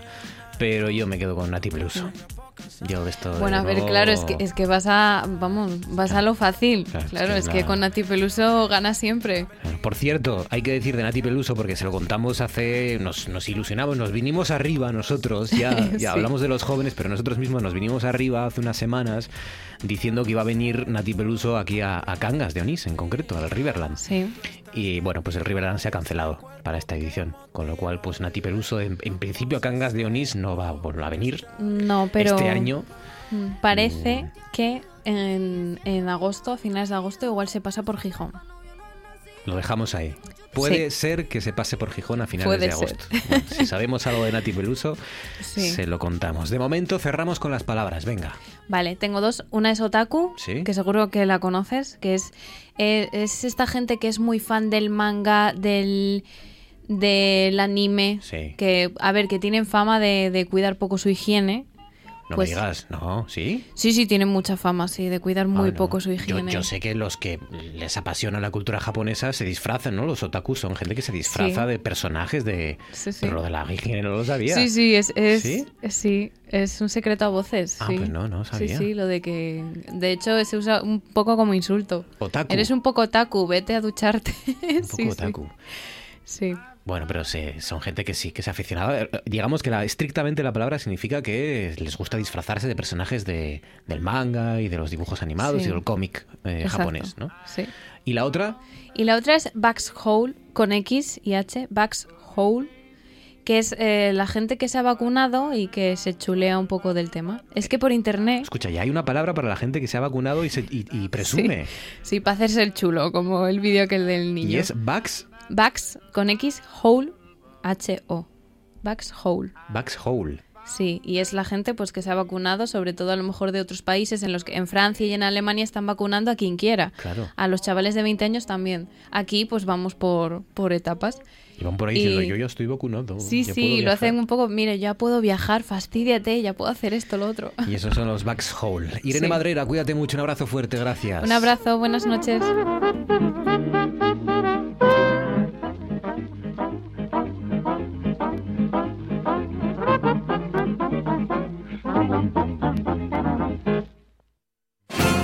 Cosas que pasan en Noche tras Noche. Buenas noches, Pedro. Sí. Hola, buenas noches, sí, Pedro, Hombre, sí. Ahora sí, Pedro, mucho, mucho mejor. No, no, estoy desde la ventana, pasando frío. Ah, mira, por nosotros, Pedro. Se agradece. Bueno, sí, oye, ¿qué Sí. vamos a hacer? Vivo en el barrio de Arena, ¿y qué es lo que hay? Desde la arena en Gijón, ¿no? En Gijón. Muy bien. Sí. Uy, tiene que ¿De dónde hacer, tiene que hacer una noche ahora, Pedro, para sacar eh, la, para sacar así el pecho lobo en Gijón. Bueno, oye, hay que sacrificarse. Claro que sí. Todo sea No por, otra cosa. todo sea por Mm. nosotros, ¿verdad? Sí, Pedro? sí. Eh, No, sí. no, te digo toda la noche, tienes buen programa. Pues pasan ya cinco minutos sobre las 10 de la noche. Continúan ustedes en la sintonía de RPA. Esto sigue siendo noche tras noche y llega el momento de inaugurar, de abrir, de estrenar incluso nuestro tú antes. No me mires así, porque es verdad todo lo que estoy diciendo. Empezamos bien. De, de estrenar nuestro tú antes molabas nuevecito de este viernes, que es un especial. Un especial. Un especial. Un especial de cosas. De cosas de luz, como si no estuviese de, moda la luz, vamos. de cosas de de, moda. de luz y de color, porque no, color. no sé cómo hemos llegado a esto. Bueno, sí lo sé, es, por tu culpa, básicamente. por Claro que es mi culpa, por supuesto. Un especial electricidad, luz y tormentas. Sí, luz, electricidad, tormentas y, y es que está de moda el tema, o sea, estamos todos a ver si no gastamos, no gastamos, o sea, uy, espérate que he llegado a casa, ostras, espera, no enciendas la luz, que, que es que no, no, no podemos andar con gas, o sea, más de moda, además aquí, en este país, que en vez de protestar como salen en Francia, no, no, aquí hacemos memes, que es que somos así de, de estupendos, o sea que...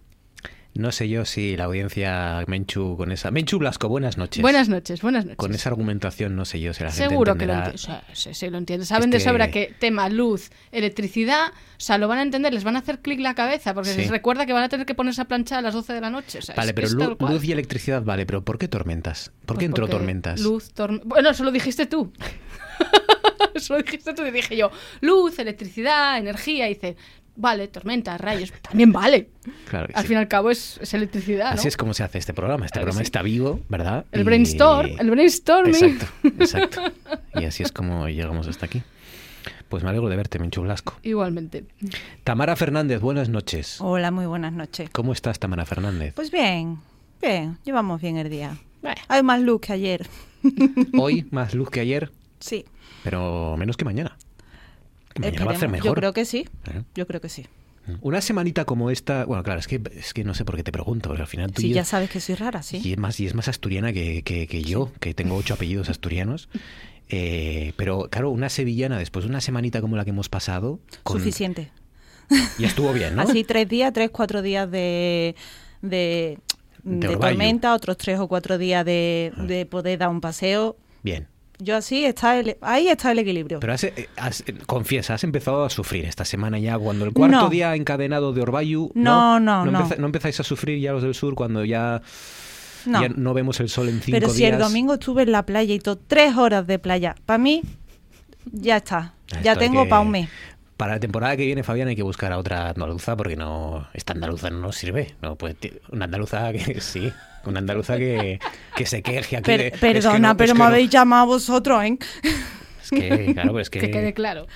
Que te quejes y es que hace mucho frío, es que aquí está todo el día lloviendo, lo normal, ¿no? Lo que sí nos ha coincidido muy mal día, o sea, para que pongan las, las tramos de la luz eh, y no puedes encenderla, o sea, claro, no puedes encenderla y, y no tengas luz fuera de la casa. No o sé sea, si te como- fijas, Tamara, que Menchu sigue justificando Claro, el tema del... Sí, Voy a estar toda la noche Porque creo que se ha dado cuenta de que le hemos mirado un poco mal. Sí. No, no, lo habéis mirado todos mal. he notado- en cuanto dije el tema, yo ya notaba unas miradas aquí detrás en mi Sí. casa que he dicho yo, bueno. Te ardían las orejas, Pero ya. que me miren. ¿Pero por Sí, qué? Sí, sí. Que me miren, que me ardan las orejas. Energía, electricidad en las orejas. O sea que entonces, tres, cuatro días está bien. ¿Cómo llamáis al Orbayu? ¿Tenéis nombre para Chispear, ¿no? chispear? Sí. El orvallo yo aquí lo he aprendido. Chirimiri en, la- en el País Vasco. Mm. Sí. No sé si ya como en el... En algunos sitios de León dicen eh, llovisquear. Llovisquear. Llovisquea. Chispea, Así ¿no? como En- quien no quiere la cosa. Chispear, sí. Yo siempre lo he dicho así. Bueno, mi abuelo el de aquí ya...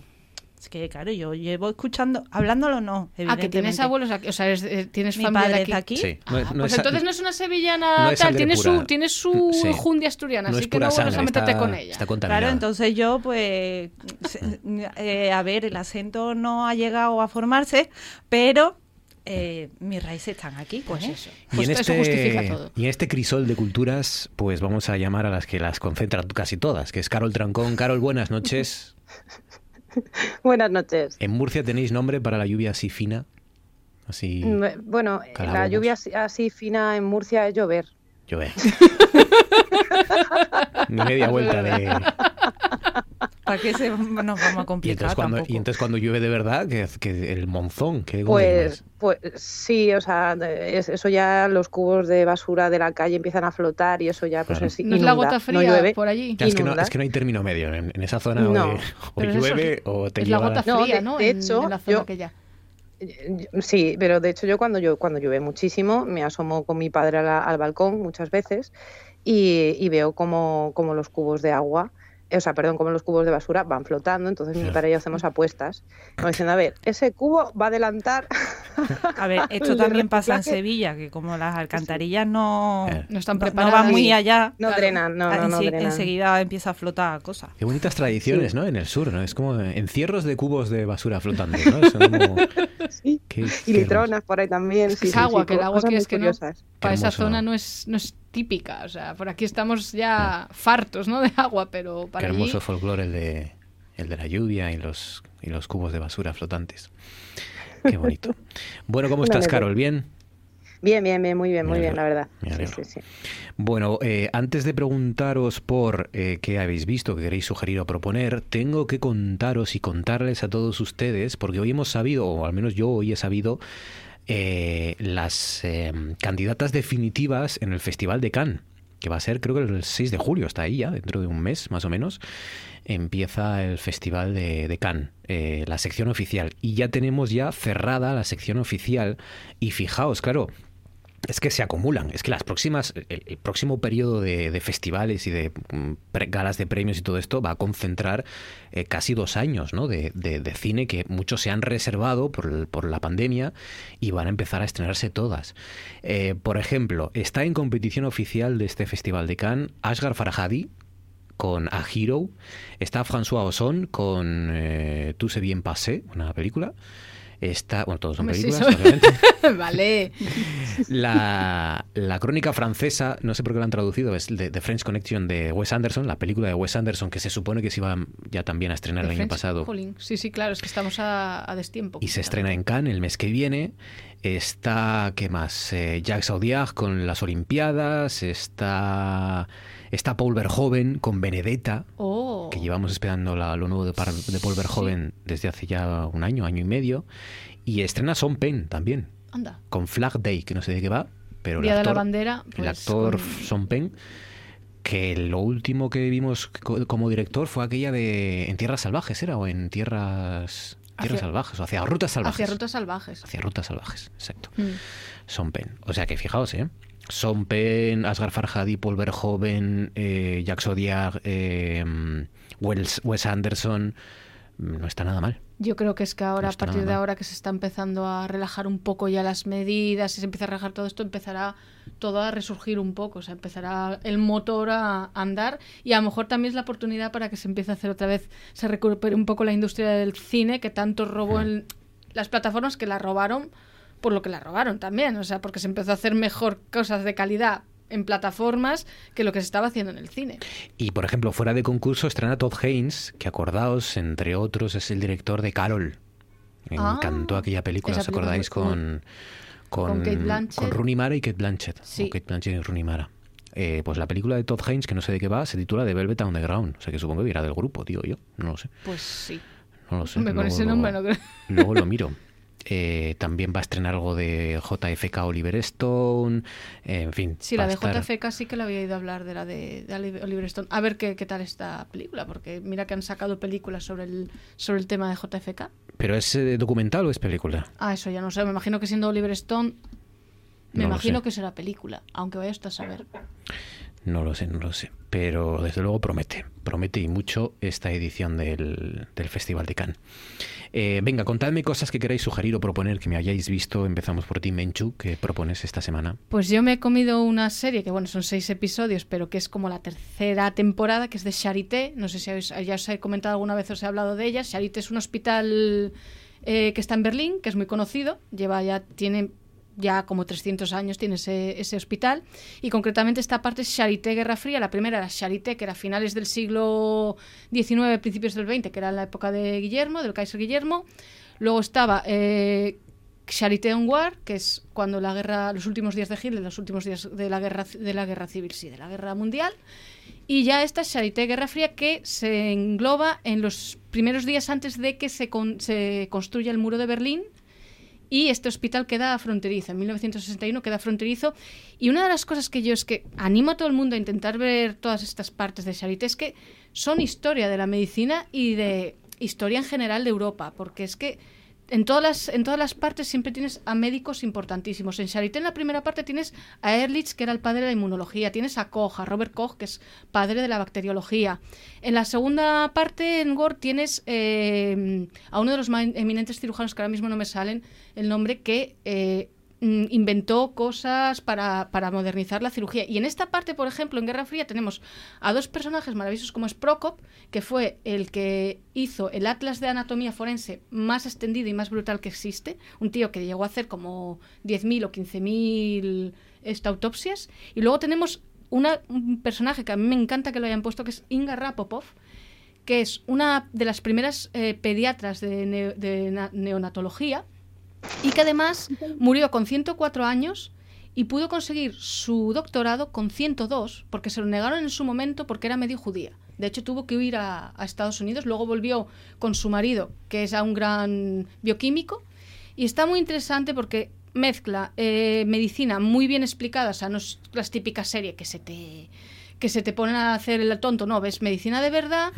ves investigación, porque en este caso, por ejemplo, se estaba investigando, ves la investigación sobre intentar la detección precoz del cáncer en la sangre, y, ves, pues eso, historia también, porque ves poner, yo que sé, el primer episodio es seis días antes de la construcción del muro, ¿no? En 1961, y cómo se va acercando ese momento, y los dos últimos o tres episodios es ya el muro construido, y cómo eso, por ejemplo, afecta al hospital que queda en Berlín Este, y claro, es que queda súper fronterizo. De hecho, tapa- tapian las ventanas para que no vean el, el río y demás. O sea, es muy interesante. Y como, por ejemplo, de la sección de, yo qué sé, de ginecología Sí. a neonatología, que tendrían que estar más cerca o que podían ir más directamente cruzando cuando no había el muro, al haber el muro, tienen que hacer una, un, vamos, un rodeo de, de casi un kilómetro y pico para poder llevar a los bebés que nazcan con sepsis o con algún problema. Es muy interesante de ver. Está en filming. Está en filming. Es una Sí. serie alemana. Sí, es alemana, entiendo. Y, mm, y se aprende mucho de historia de la, De la medicina de la medicina. y Y, de la aparte está bien la serie. Sí, está muy bien. O sea, se, está muy bien porque mm, representa muy bien el momento histórico. A mí las partes que más me gustaron fueron la primera temporada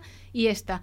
La de la Segunda Guerra Mundial, a lo mejor los últimos episodios está mejor, pero ni está mejor la parte de historia. Pero aún así, eh, sí. O sea, yo, yo la recomiendo. Yo quedé encantada. Bueno, de hecho me la comí. Empecé a ver el primer episodio y digo yo, ya la hemos fastidiado. Charité. escrito Charité. Sí, es que además Eh, existe ese, ese hospital. Es un hospital que tiene 300 años ya. Es Carité. pionero en Europa en investigación y bueno, mucha gente pide pasantías, ¿no? Para estar allí un tiempo de residencia y demás porque es puntero. Qué interesante. Tres temporadas, eh, Charité en filming. En filming, sí. No sé si alguna, eh, creo que estaba, no sé si la primera estaba también por Netflix. Es o- que me suena muchísimo Es que de Netflix- haberla visto de, en las recomendaciones. Sí, es que en Netflix, en Netflix está. Yo creo que Netflix la vi también, pero obviamente esta nueva última temporada solo está en, en, en filming.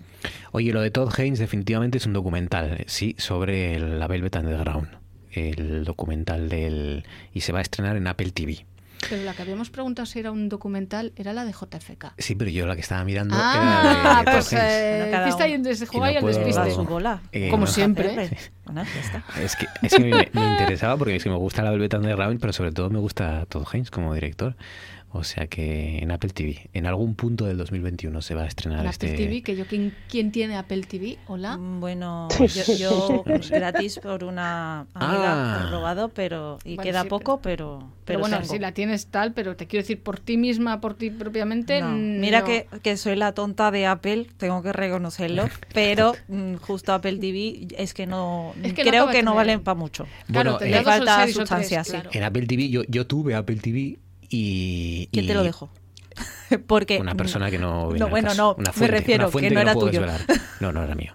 No lo sé. no, no, no. Vamos, Esa era la pregunta, perdón. Eh, ¿Era jóvenes, tuyo o no era tuyo? jóvenes treintañeros en Asturias no pueden permitirse este tipo de lujos de hay que ir robando porque al final sí. Sí, jóvenes treintañeros en general, y luego ya añades Asturias. Sí, pero a mí los que me interesan son los de Asturias, que son los que estamos aquí y las perspectivas son eso, ir robando plataformas y, a- y así pues día tras día, ¿no? Y en función de este Se futuro. sobrevive como se puede. Sí, eh, ¿por qué hemos hablado de esto? Ah, sí, porque mm, la, la vi y me puse a ver una serie de la que habló todo el mundo el año pasado, que fue la de Ted Lasso, Ay, la del sí, yo la he entrenador. visto. No, Ni puñetera visto. gracia.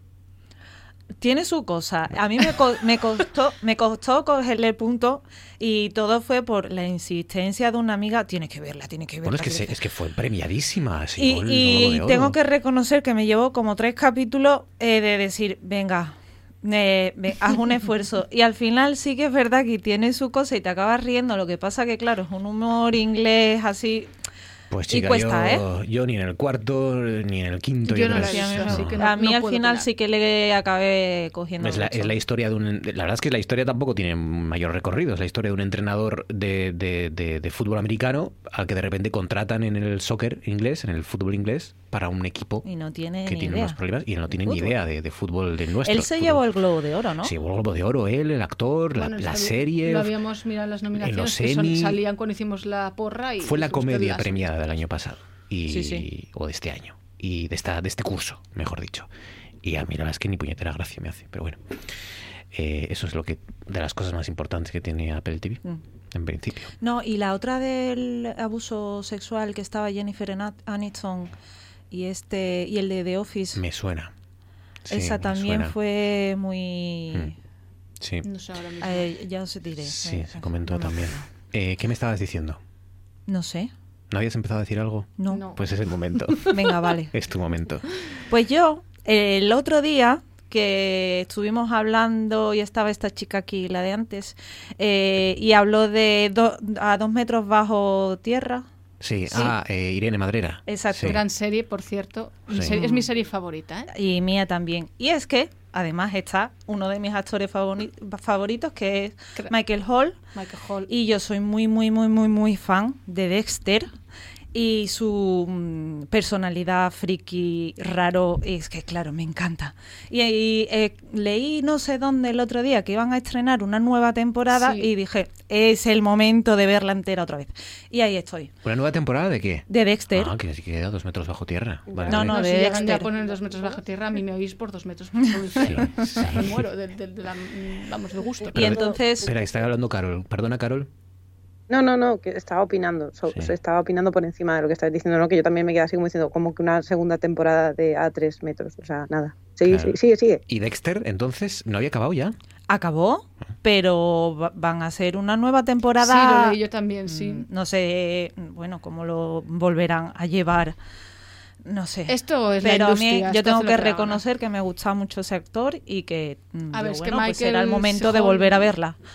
Digo, no sé cuándo saldrá esta nueva temporada, pero A mí me gusta mucho también como, como actor. Además, eso, yo lo seguí eso desde a dos metros bajo tierra y ahí ya hace un papel. Sí, que, vamos, muy bueno. es que la serie en sí en tal. Y luego en Dexter, pues le, le hacen un papel a la medida. Sí, sí, sí. Es maravilloso. Sí, porque es sentido. uno de estos rostros inquietantes un poco, ¿no? Sí, Eh, es, sabes- es un poco siniestro él ya de por sí. Sabe, sabe estar, sí. Y en ese y en ese papel que hace de, de- de ese personaje trastornado, mm, casi inhumano, eh, Frío, a sí, muy Sociópata, en Sí, cierta sí, sí, manera. totalmente. Bueno, es, es eso. Claro. Y, y me encanta, me encanta, me encanta. Y a mí el tema Vengadores eh, me gusta mucho, también con el de Death Note y todo eso. No sé, me Ah, llaman la atención, ¿qué le voy a hacer? Sí, aquellos que se dedican a, a dar caña, estopa. Exacto. Carol, ¿qué quieres sugerir o proponer? ¿Qué me estás viendo? Pues, a ver, yo como buena seguidora de cosas, eh, pelis, eh, series raras, eh, pues el otro día por Netflix, eh, creo que fue ayer, creo, porque sí, porque el capítulo lo, lo vi ayer, creo. Eh, empecé a ver una serie que se llama Niño Ciervo, que está en Netflix, que bueno, no me llamaba mucho la atención, pero me llamó la atención lo que es la de, de lo que va en sí, ¿no? Porque luego al ponerme a verla, pues dije, bueno, bueno. Pero bueno, el caso que empecé pensando eh, que era una película, pero es una serie, ¿vale? Que plantea un mundo post-apocalíptico eh, desde la experiencia y la ternura de un niño, ¿vale? eh, como muchos dicen, porque he leído, he le- me puse a investigar un poquito la serie, y eh, hay muchas reseñas que dicen que es una especie como de Mad Max y, y Bambi, una mezcla entre las dos. A- Ahí lo dejo, ¿vale? Sí, sí, sí, tal cual. O sea, pero esperad, esperad que esto no acaba aquí, ¿vale? Eh, Se me acaba de intentar el, el pompis en la silla, nada más que lo has dicho. No, es que yo, yo Sí. la verdad es que yo no tenía, no tenía, no tenía ni Yo vi idea la de lo que estabas hablando. No, Un es que yo, radar para pero es que yo pensé que era toda una metáfora, ¿no? El niño ciervo, yo qué sé, era como... No, no, no, eh, tú ves la, por- No, estás no, viendo no, la no. Es que, portada ahora, exacto, ¿no? Que es que sale un niño con los cuernos Y es un niño con cuernos de ciervo. Claro, claro. Eh, Y con Sí, su flequillo. Además, sí. salen bebés super monos también. Bueno, eh, ahora lo Oh. cuento. sí, sí, bueno, monos, pero, pero, pero ¿Monos bueno, monos o- literales. Algunos seguramente será un medio mono literal. Porque, a ver, la sí. serie, Sí. eh, eh, bueno, va sobre un mundo devastado, eh, posapocalipsis después de un mortal virus, una pandemia que sufre el mundo. Eh, corramos un tupido velo sobre esto por la originalidad ante este hecho. Eh, sobre la serie, vamos, Netflix, venga, vamos, a tope. Lo que me trajo en realidad fue eh, que no se sabe si a consecuencia de este virus, pues comienzan a nacer humanos híbridos con animales, ¿vale? Niños mutantes. Pero no, no, no, no vía vía, vía mm, experimentación ni vía en plan eh, que humanos con animales, no, en plan de humanos con humanos, nacen niños, eh, pues mezcla puercospín, mezcla Pues imagínate león, la gracia mezcla para mono. hacer eso, ¿no? Ya, ya. O sea, pues no mira. hay- no Pues hay-. Perdona que te diga, pero para parir cualquier... Joder. No hay, no hay, no hay coyunda, digamos, entre animales y... No, No. hay zoofilia ahí, ¿no? Es, es, es- No. es espontáneo, digamos, lo que hace el virus. Sí, sí, No sí. yacen De juntos, repente estás embarazada y pares un niño mitad, mitad, mitad mono. Vale. Bueno, Eso mitad vale. mono o mitad cerizo o mitad tú ima- Joder, perro. no, hombre, no. Sí, sí, que además aparecen, o sea, Sí. que los ves. Los ves ahí, los bebés, ahí tomonos y, ¿Y tal. la, mira, ¿Y la madre qué? La madre, pues, la madre no sale, la verdad. No sé Porque la si- madre, parir un puerco espín, aunque sea medio niño, pues ¿qué quieres que te diga? Y el ciervo ya espero que haya nacido sin cuernos, porque ya la, la acabamos. Hombre, le salen pequeñitos, ¿no? Ya, Luego bueno, le pero van que va- creciendo. eh, Sí. Claro. Sí, sí, sí.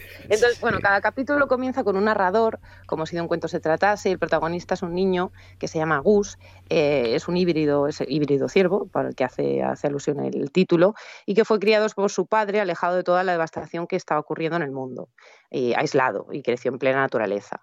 Y también eh, estuve también, después de investigar la serie, me- mm, bueno, por lo que tengo, por lo que he visto, es que es la adaptación del cómic de, de Jeff Lemi- Lemire, que es el cómic del Tom, que por lo que se ve súper famoso, eh, que fue publicado por Vértigo en España, eh, por, por, Vértigo aquí, por Vértigo aquí, ¿vale? Y a mí me parece una apuesta interesante, pese a que pueda caer eh, mejor o peor, pues a mí me gusta, la verdad. Es una serie que, que, que, Pues bueno, nada. que de momento he visto un capítulo y he empezado a ver el principio del otro y de momento pues ahí, ahí, ahí la estoy dejando. Lo que pasa es que me da que no sé por dónde va a salir esto, pero bueno, Pues veré nada. más capítulos y ya os contaré. Pues, pues el niño ciervo, eh, para valientes. eh, ¿O no? Sí, eh, para gente que quiera eh, emociones fuertes, eh, el niño ciervo. Y escucha, eh, Carol, ¿aparece Harry Potter aquí o me lo estoy inventando? Pues no lo sé, o sea, no me digas que aparece, pero no. Daniel Radcliffe. Es que estoy viendo a patronus. estoy viendo a Harry ¿En Potter aquí con barba, ¿no? O se parece el actor, más o menos. Eh, pues Mira, a lo yo lo que he ¿eh? visto hasta ahora no lo No sé, sé. no yo sé, es no, que no, no, no, no me hagáis spoilers, hombre. Yo qué sé, yo qué sé, no que sé, a lo mejor meten a Harry Potter también ya, total. Si meten niños perros y sé. niños ciervo, pues ¿por qué no meter a Harry Potter también? Pero, pero yo en medio de esta paranoia eh, no sé, no sé qué saldrá de la serie, pero bueno, ya, ya, ya os diré. Pues nada. eh, a ver, ¿en qué queda esto? Se lo contará a Carol Trancón, porque yo desde luego creo que no lo, no lo voy a Que si está intentar. es David Boreanaz, el de, el de Ángel, el Ah. de esto, Buffy cazavampiros. Y Bones, Ah. sí. Sí. Ah, sí, sí, está, está. No sé si lo has visto ya, pero está. Pues No, creo que no, creo Y que todavía no Edward aparece. Furlong también. Un capítulo, o sea, he visto un capítulo y, y, y- y el principio del siguiente, el narrador del siguiente y ya está. Es lo único que he visto. Yo la estoy viendo aquí a un bebé perro y es muy cookie. Eso es verdad. Sí, El bebé- este, es que son súper cookies. Y si ves, si ves el que si ves el que mezcla de erizo, flipas. O sea, ahí ya, ahí ya Sí. te quedas muerto. Es más cookie. Van a vender peluches de niño ciervo, igual que hicieron con esa falta de respeto que hicieron con, con el pequeño Yoda. Me parece un. Ya sé que no es Yoda, pero da igual. Me parece una falta de respeto a Yoda. Eso que han hecho con él. Con el Baby Yoda, pero es que con no el es, Baby Yoda. Yoda. Da igual, da igual. Me parece una falta de ¿Pero qué respeto. a pasa Yoda. con Baby Yoda? Se puede, no se puede poner a Yoda ahí de pequeño, de bebé. No, esto Esto no puede Eh, es que si antes, Yoda, antes de ser un Yoda No, con no, sus 800 no. años arrugado Yoda- y sigue siendo pequeño, Yoda era nació, niño. nació maestro ya, para Sí. mí. Yoda Eh, no... ¿qué es eso de- levitando ya, dijo. Yo creo que hay mucha gente que le tiene ternura al Baby Yoda. Bueno, claro, claro. Claro, Sí, sí, sí. así Yo- están comprando... A mí me parece muy, muy, muy, mo- muy mono. Bueno, quedan segundos para llegar a las diez y media, así que si os parece, vamos a arrancar ya con este. Tú antes molabas especial. ¿Cuántas cosas eran, Menchu? Electricidad, luz, tarifa, energía, lo que os quede de la gana. factura, eh, energéticas. Vosotros abriros a la luz, Arcelor. abrid los chakras. Four, three, two, one, zero. We have ignition.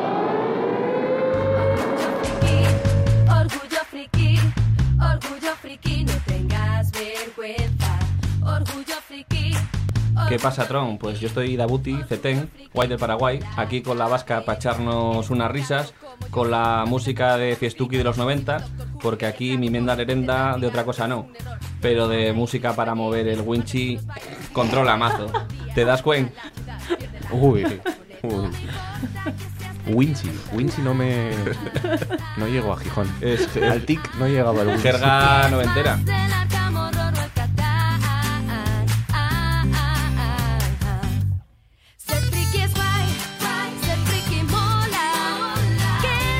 Pues venga, vamos allá. ¿Con qué arrancas, Menchu Blasco? ¿Cuál es tu primera elección? Pues no os lo vais a creer, porque yo iba a arrancar con Powder, que es una señora película de energía, de luz y electricidad, pero los cortes que había por ahí es que no estaba ni el tráiler. Y esperándome ese tráiler fantástico años 90 en plan de con esa voz en off. Pues no, no La había nada que- de eso. La verdad es que nos reímos del de Niño Ciervo este, pero Powder también, ¿eh? Si te pones, Hay vamos a hacer una película... ahí que parecía buto, de danza buto el Vamos a hacer un- un- la película de un pelón, un, un niño que eh, atrae los rayos y tiene y que electricidad. luego se evapora con los rayos y y, que no tiene pelo. Claro. Y va a coger esa película, pero resulta eso, que no había nada de cortes. Entonces, ¿qué película he escogido? Una que no os vais a esperar, que es Billy Elliot. Y dices tú, ¿qué tiene que ver la electricidad? Aquí, es, donde, aquí es donde yo quiero ver la imaginación que derrocháis. Pues mira, compañero, pues la electricidad de cuando puede ser algo que se siente, como una, es- una sensación sinestésica. Como sabéis, Billy Elliot, sí, sí, sí, espérate, luego vais a Bien, escuchar bien. el, vais a escuchar el, Bien, bien. el, el audio y vais a saber a qué me estoy refiriendo. Eh, bueno, sabéis que Billy Elliot, no voy a explicar mucho de la película, un niño que le encanta la danza, que vive en un pueblo con cierta depresión a nivel, bueno, general, porque no hay trabajo y demás, y en un momento dado va a las a las pruebas del Conservatorio Nacional porque el tío pues obviamente tiene un talento que hay que intentar sacar para arriba y en un momento dado le preguntan al niño eh, a Billy eh, ¿qué sientes cuando bailas? y esto es lo que responde Es como si desapareciera. Como si desapareciera. Y todo mi cuerpo cambiara. Como si tuviera fuego dentro. Y me veo volando.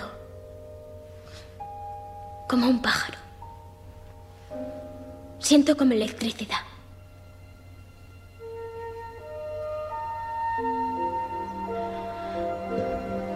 Sí. Como electricidad. La electricidad en el baile con Billy Elliot. Vendido.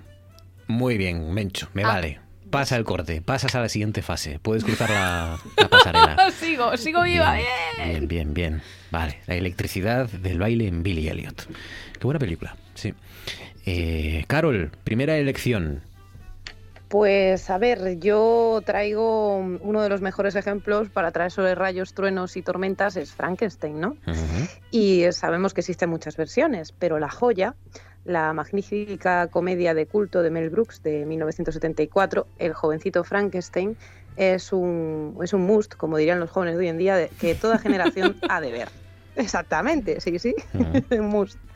Eh, es ingeniosa, divertida, bajo la retorcida sátira y el humor absurdo, es magnífica, muestra una versión de Frankenstein eh, fabulosa, a, modo de parodia, sin arquetipos, todo bajo el respeto, es cine de comedia en mayúsculas, todo funciona como engranaje exacto, bueno, la química de los actores es bestial, de hecho hay escenas que os invito a ver de tomas falsas que son buenísimas, pero buenísimas, o sea, el, el Igor es que, es que es buenísima la película. O sea, que ellos Y se, las tomas- se- de- de- se ríen, ¿no? Porque yo es verdad que muchas veces ves la película y dices, ¿tú cómo pueden aguantar tan serios? Sí, sí, sí. Bueno, pero es que hay, hay, no sé si Fabián las puede encontrar, pero hay unas, es que no, no se me ocurre traer escenas falsas porque quiero traer una escena en concreto, pero es que hay una escena, hay una escena falsa en concreto que es, es que no paras de reírte, que están los tres, ¿vale? En el hall de la entrada del, del castillo, ¿vale? Y está, está Igor, el, el jorobado, ¿vale? Este, el, el jorobado de ojos saltones, y está hablando y de repente Igor pues se pone a morder un- una cola de zorro que lleva una de las protagonistas en, e- en el hombro, o sea, en, en el cuello. Y claro, frente a eso empieza el Igor a morderlo, la chica le mira fijamente, está aguantando la risa, al final no puede aguantarse la risa, echa así para el suelo, entonces aparece todo el mundo descojonándose de risa. Bueno, es buenísima esa escena, que no, que, que es, una, es una toma falsa en realidad. Bueno, y el guion, guion de esta película es maravilloso. Te sientes cómodo en todas las escenas. La ambientación de estilo gótico eh, es también buenísima. Es una comedia tomada muy en serio por sus propios creadores. Y eh, bueno, también es un homenaje al cine terror de los años 30. Tiene una fotografía excelente. Y eh, bueno, pues vamos a escuchar una, de las escenas míticas de esta película, que es cuando intenta Frederick Frankenstein, pues resucitar, bueno, darle vida a- a- al monstruo, ¿no? Ah, vamos a escucharlo. Desde aquel día fatal en que los primeros hediondos pedazos de fango salieron del mar y le gritaron a las frías estrellas. ¡Soy yo, el hombre! Nuestro gran temor ha sido siempre el conocimiento de nuestra mortalidad. Pero esta noche vamos a arrojarle el guante de la ciencia a la mismísima y espantosa cara de la muerte. Esta noche ascenderemos a los cielos, burlaremos al terremoto, mandaremos sobre el trueno y penetraremos en las entrañas mismas de la hasta ahora impenetrable naturaleza. Ahí está. El moderno Prometeo, el jovencito Frankenstein. ¿Qué ganas tengo? ¿Dónde está? ¿Sabes dónde está, Carol? ¿En alguna Sí, de hecho eh, está, está gratuita, en, bueno, la podéis ver en, en diferentes sitios en, en la web. O sea, de hecho, os mando un enlace. El enlace que tiene el corte, Vale. eh, ahí está la película completa. O sea, que está en YouTube y por ahí está libre. El Sí, jovencito. Frankenstein. Muy Sí, bien. sí. ¿Sabéis cuántos años tiene Gene Wilder? Tiene 83 años ya Pero este ya hombre. no se ha muerto ya. Y no, que yo sepa si lo vivo. Perdón, lo he matado. Ah, Es- sí, perdón, Sí, pero es madre que ya tenía entendido que se había, había Sí, fallecido sí, sí, ya. sí, sí, claro. Perdón, perdón, Murió perdón. con 83 años. Tiene sentido. Claro. Que Bueno. Tiene sentido que no haya seguido cumpliendo años después de Ah, fallecido. claro, sí. Es- Vale, esto es ya, lógico. esto puedes anotarlo ya, Fabián, como otra de mis meteduras de pata de gente que ha muerto y yo no me había enterado. Pues sí, Jane Wilder, eh, de los creadores de, ¿cómo era? El de mm, Patrick Swayze. ¿Cuánto tiempo hace que Patrick Swayze no hace una película? Pues llega Jane Wilder, que también falleció en 2016. Eh, Tamara, sácame de aquí. Primera elección. Pues, como no, yo he traído al dios del trueno.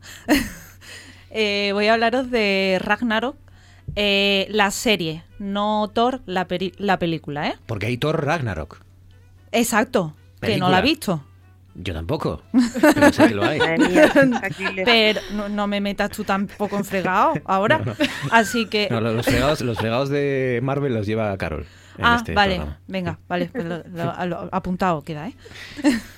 y nada, esta serie está en Netflix, tiene dos temporadas y acaban de estrenar hace poco la segunda. Y bueno, se centra un poco, es una serie noruega y se centra en la mitología nórdica de Thor, eh, Odín, Loki, todos estos personajes, como si llegasen al presente. O sea, no Eh, tiene nada que ver con Marvel. Con el no, nada que ver. Vale, vale. Es, es ahora la actualidad y todo este cambio de este personaje, el protagonista y eso, se debe también a, mm, a- a un cambio climático que se habla de todos estos temas actuales y es como que este chaval es un chaval que no eh, aparentemente es raro, pero pero simplemente y, y de repente es raro, pero no llega a Dios de no, y de repente consigue sus poderes. Y aquí se forma toda la serie y, y él se da cuenta de que es Thor, de que, mm, bueno, también aparecen otros personajes de estos mitológicos. Y a ver, no es que sea una serie que digas, wow, pero te engancha, es entretenida. Y bueno, también te aprendes un poco sobre eso, sobre la mitología nórdica, porque ellos están en clase, su profesor les explica y ellos se van enterando de, de qué puede ocurrir, de con quién tienen que luchar, contra los gigantes, que son unos inmortales, bueno, todo este rollo. Y a mí me gusta, me gusta mucho la mitología y, y ha estado entretenida. Ragnarok, temporada 2. Dos en este ahora caso. mismo. Dos Creo que hay confirmadas una tercera y una cuarta, no sé si se llegarán a hacer, pero... Es Netflix. Jeg vet at du har kjempa lenge alene. Men du er ikke alene lenger. Jeg vet at det er noen som skal stå ved siden av meg i kampen. Jeg spiller bare spillet.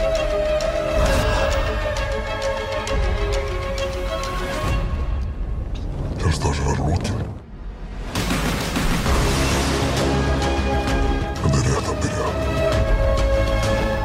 Este, este así de que le hace falta una Juanola, en nórdico, ¿este quién es? ¿Es de Thor? El que habló así como- No, no, Es un es monstruo. uno de los inmortales. Los Ogul. inmortales. Es que... Esto visto en nórdico, viste mucho Es- más, ¿eh? Es, es- es que impresiona muchísimo. Claro. Y eh, creo que ahí le está diciendo como... En nórdico, en eh, noruego. no, eh, nórdico. hay una pelea y creo que le está diciendo, ¿te piensas tú que esto ha acabado? No. Nos Chaval. quedan cinco temporadas como mínimo, que es no me Netflix, vas chaval. a matar, vamos. Exacto. Ni queriendo. Ragnarok, serie noruega, la segunda temporada de Rayos y del dios del trueno en este caso. Venga, segunda ronda, Menchu. Pues segunda ronda, me voy con Matrix, la primera entrega de 1999, de los hermanos Wachowski, eh, con Keanu Reeves y demás. Bueno, en primer lugar, quería recordar que se viene la cuarta parte ahí en diciembre. Matrix 4 se estrena, ¿no te has enterado? ¿Van a hacer Matrix 4? No, no, ya está hecha prácticamente. Pero ¿y En? Matrix 4 ya se, en diciembre, ahí está. Pero ¿y cómo no Yo me nos- enteré hace nada de que... Yo, me puse así, ¡ah! Pero nos, nos- no nos han perdido permiso ni nada para hacer esto. No nos han pedido permiso, porque efectivamente eh, lo que quería recordar es que la primera trilogía, la primera parte está muy bien, luego las otras dos, pues el guion, hola, ¿qué tal? ¿Dónde estás, guion? No sabemos, muchos efectos especiales, muy bonito y todo. Aún así, son películas que nos han marcado a todos, o sea, ha sido una, una trilogía que nos marcó a todos, sobre todo porque fue puerta al cine eh, con efectos especiales que vendría ya en el nuevo milenio, o sea, fue en el año 99 y esto pegó un topetazo. Fue la puerta a las, a las escenas con, con cámara lenta, ¿no? Sí, y, y con el, giros de la 360 famosa- grados. Claro, la famosa, ¿cómo se llama? La 180. famosa cámara esta del Bull, o sea, Bull, Sí, sí, em, Bullet Time. Bull Time, efectivamente, Bullet. las mezclar, eso, mezclar Sí. todas la- el tipo de escenas, ese tipo de escenas con las, las, esto, las artes marciales y demás, que fue una pasada. Y bien, ¿por qué he escogido yo Matrix en esta para este especial? Claro, porque aquí tengo, tengo que explicarme Hay que yo bien. venderlo, tienes que venderlo esto. Tengo que venderlo. Pues resulta que hay un momento, como sabéis en Matrix, que claro, llega Neo allí de nuevas, porque es Neo, obvio, es Neo nuevas, vale, nada, fuera chiste.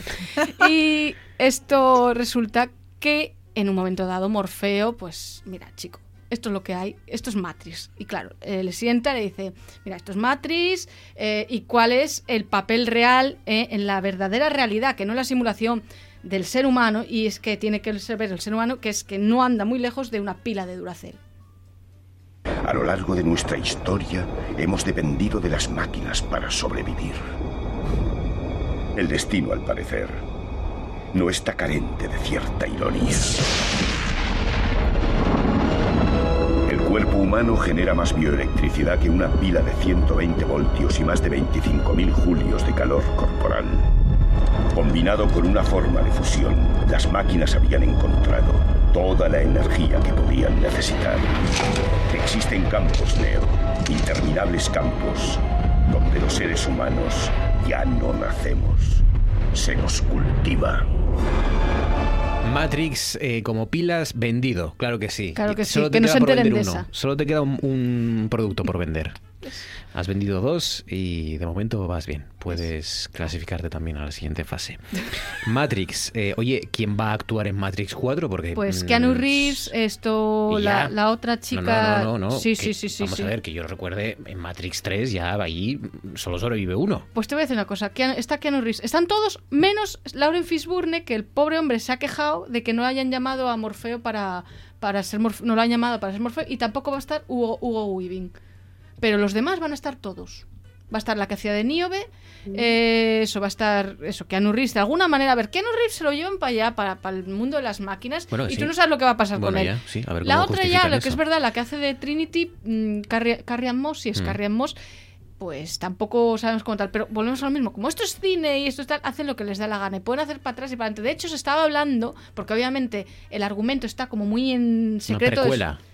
Secretos, no, estaban hablando de precuela, pero no, no creo que sea precuela. Dicen que seguramente sea la continuación justo después de que se lleven a, a Neo para, para allá y que a lo mejor Morfeo pueda ser, llegar a ser, aunque no se le vea, puede llegar a ser uno de los malos en realidad, un villano. A ver lo que van a hacer, la van a montar, la van a liar, pero el 21-22 de diciembre, que creo que es cuando lo, la, la Ya estrenan, ni me- yo voy a estar ahí sentada. Ya ni me acuerdo de la mitad de Matrix. Guau, guau, guau. de la primera sí, de las dos. Y el segun- de la Es que segunda, las dos segundas son mira un que, poco... que son este tipo de películas que suelo ver cada X tiempo. Hmm. Me apetece verlas Pero, pero ves la 1, la 2 y la 3 no la Sí, vemos. no, no, yo lo veo también? entero. Yo soy así de cabezona, sí. Sí, yo también. Venga, Carol, segunda elección. Pues a ver, os traigo eh, una de mis películas favoritas de animación que, bueno, que casualmente gira en torno a la energía, eh, que es Monstruos S.A. Creo que todos y todas debemos de conocerla a estas alturas, ¿no? Porque también formó de alguna parte, no, más bien de la adolescencia, creo, más que de la infancia nuestra. Eh, pues la ciudad donde viven los monstruos, Monstrópolis, pues está, está en otro, una especie como de otra dimensión, ¿vale? Y eh, cualquier contacto con los humanos, pues aparentemente les resulta muy tóxico, ¿no? Y en la fábrica de Monstruos S.A. se dedican a fabricar energía y dos operarios de la fábrica, que son Sully y Mike, los dos monstruos estos que son los protagonistas de la película, el azul y el verde, eh, pues van a introducir a su mundo a una pequeña niña a la que llaman Boo, si no recuerdo mal, creo que se llamaba, la llamaban Boo Sí. eh, a, a modo de, de- de guiño con susto, ¿no? Entonces, pues bueno, Sully es el monstruo de dos metros de altura con un pelaje azul y cuernos, y Mike, pues es la bola verde, redonda, con un ojo, eh, que es mi personaje favorito eh, de, de toda la, de toda la película, Mike. Y es que la energía se obtiene de asustar a los niños, de sus gritos, colándose en sus casas por la noche a través de una especie de puerta mágica que conecta eh, los dos mundos, ¿no? Eh, vamos a escuchar la parte donde se dice pues eh, lo de la energía de los niños. Y dejar la puerta abierta es el peor error que puede cometer un empleado porque... Em, ¿Puede entrar el aire? Puede entrar un niño. ¡Oh, señor Guárdanos! No hay nada más tóxico y letal que un niño humano. Solo con tocarnos puede matarnos. Si dejan la puerta abierta, cualquier niño puede entrar en esta misma fábrica, en el mundo de los monstruos. No entraré en la habitación de un niño. No me obligará. Claro que entrarán, porque precisamos esto. Nuestra ciudad espera que ustedes recojan los gritos de los niños. Sin sus gritos no tenemos energía. Sí, es un trabajo arriesgado y por eso necesito que se mantengan en forma. Necesito asustadores decididos, tenaces, exigentes, que intimiden. Esto de pintar a los monstruos como, como, peluches de pelillos así achuchables y que en realidad eran o son ellos los que les tienen miedo a los niños, esto seguro que ha ayudado a más de uno. ¿eh? Por cierto, y siento llegar a este momento, pero es un momento en que tarde o temprano llega en algún tú antes molabas. Y es duro, pero hay que afrontarlo, porque no nos queda otra. ¿Sabéis cuántos años tiene Monstruos S.A.? Ay, Ay, cállate, a mí me da cállate. miedo que lo diga. Cállate. Porque no, nos va a llamar Que vieja, la vamos, pero... adolescencia, igual me arruina la Es, que vida. es durísimo, ¿eh? Pero esto, pero es que hay que, hay que decirlo, 2000, Carol. esto- ¿qué? ¿2000 qué? Suéltalo, suéltalo. No sé, es que no lo sé. 2006. 2000 Ole. 2001. A la... Tiene 20 años. Monstruos S.A. tiene 20 No, años. venga.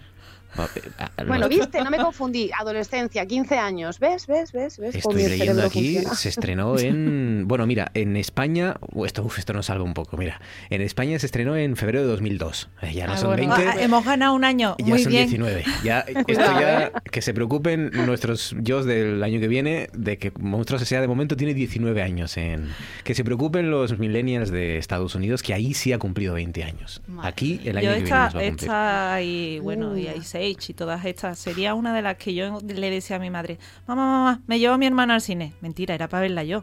Así que 20 Qué bueno. años, 20 años de Monstruos S.A. ya, 19, Madre mía, 19. madre mía, ¿Cómo pasa el tiempo? Venga, Tamara, segundo, sácanos de aquí también. Pues yo sigo con Tormentas porque a mí me ha gustado más el tema Tormentas y eh, quiero hablar de eh, posiblemente la más famosa que hay en el cine, que es el final de Los Puentes de Madison, donde aquí los protagonistas eh, se llevan como, que lo he cronometrado en serio, como 50 minutos bajo la lluvia mirándose fijamente y no hay nada más hasta que al final se van y ahí se escucha la tormenta y la banda sonora. Solo eso, de Lenny Nihos, ¿se puede decir así? No lo sé, no, lo tengo sé. claro. Pero, Pero- a, a Lenny no creo que le importe. ¿Qué? A Lenny no le va a importar. Yo creo que tampoco. y a Meryl Streep, que no se llevó el Oscar a mí esto... mm, no Se llevó. muchos, eh. Ya, pero justo por esta, que es una posiblemente la, una de las películas por la que más se le conoce y, y no. Y no. Se hace, lo poco quitó. vi, eh, hace poco vi a, mm, a Meryl Streep con Tom Hanks en el programa de, mm, de esta presentadora mítica, de Ellen DeGeneres. ¿Lo viste? Eh, Eh, ¿Cuál? El de las el que se cambian y se van poniendo Exacto, las pelucas. Hace sí. poco, pero ese programa ya tiene como dos años. Sí, pero yo lo vi hace poco. Vale. No que digo que sea hace poco, digo que yo lo vi hace poco. Muy bien, sí, y, hombre. y los, los personajes de Tom Hanks hechos por Meryl Streep están casi mejores que los Sí, originales. hombre, cuando hace de Thatcher. Cuando hace de Thatcher. Pero hace no, no, pero es que, o sea, eh, para los que no lo habían visto, peluca. está en YouTube o por ahí. eh, mm, Tom Hanks hace algunos personajes de los que ha hecho Meryl Streep y Meryl Streep algunos de los grandes personajes, entre ellos, por ejemplo, eh, eh, Esto, sí, el de. Corre, Forrest, Forrest Gump. Forrest Gump. Forrest no. Y, y son, son mucho mejores los personajes hechos por Meryl Streep, casi incluso que el propio mm, Forrest Gump original. O sea, es que Sí. es una mujer que es un camaleónica pura. es sí. increíble la, A ver, la es- capacidad que tiene para mimetizarse en cualquier papel, ¿no? Y, y aquí está en los puentes de Madison. Exacto. Vamos allá.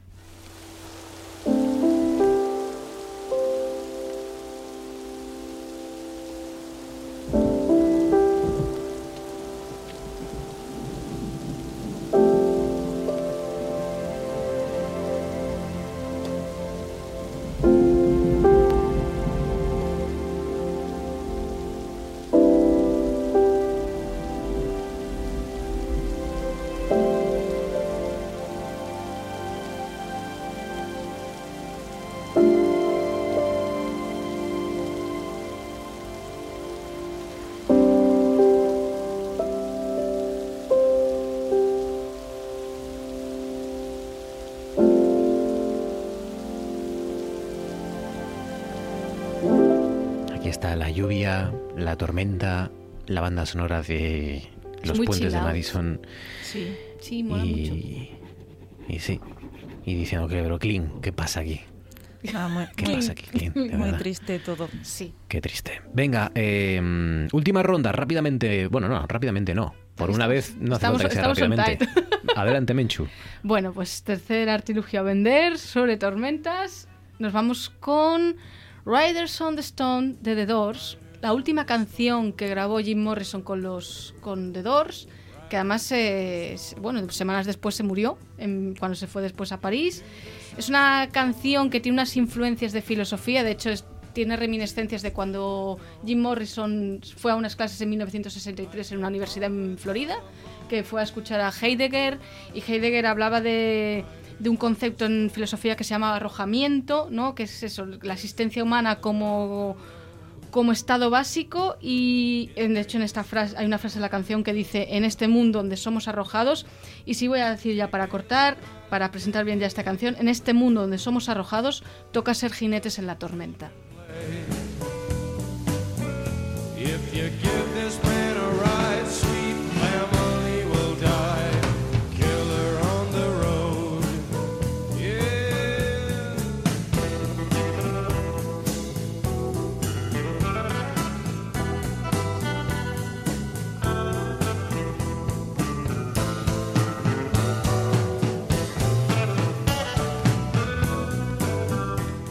Of the Storm, On the Storm de los Doors. Estaba pensando, estaba mirando quién ganó el Oscar a Mejor Actriz en el año de los puentes de Madison. Y si lo sabes, ¿por qué no lo dices?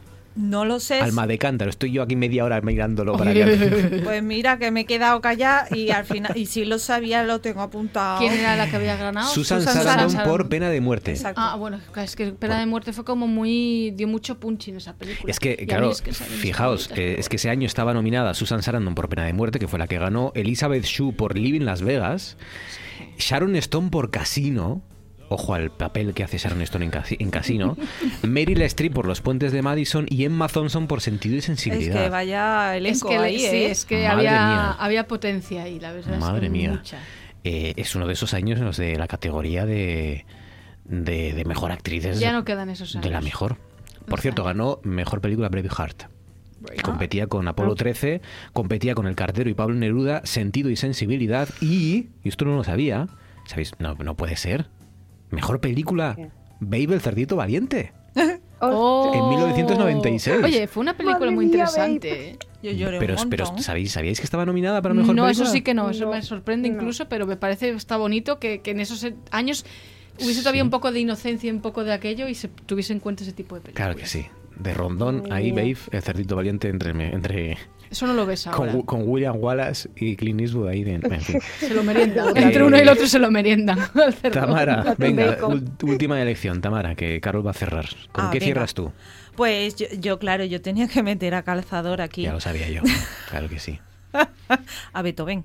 Claro. Hombre, Que es mi porque- favorita. O sea, yo cuando vi la que me habías puesto la sexta sinfonía hice yo bien. Es que, es que cómo no vamos a hablar de la pastoral y esa tormenta que se supone que es un día en el campo, podría ser aquí en Asturias que de repente te cae la del pulpo. Y, claro, este es el cuarto movimiento y tengo que decir de esta sinfonía que es la única que tiene cinco movimientos, porque el resto tienen todas cuatro. Y, y se dice que es una sinfonía programática, aunque creo que a Beethoven este término no le gustaba nada. Así que... Seguro que no. Por lo poco que le conozco, seguro que no. Exacto. y, y nada, fue un es- él eh, fue algo que él quería representar de una tarde de primavera y, y eso, el cuarto movimiento se llama Relámpagos Tormenta.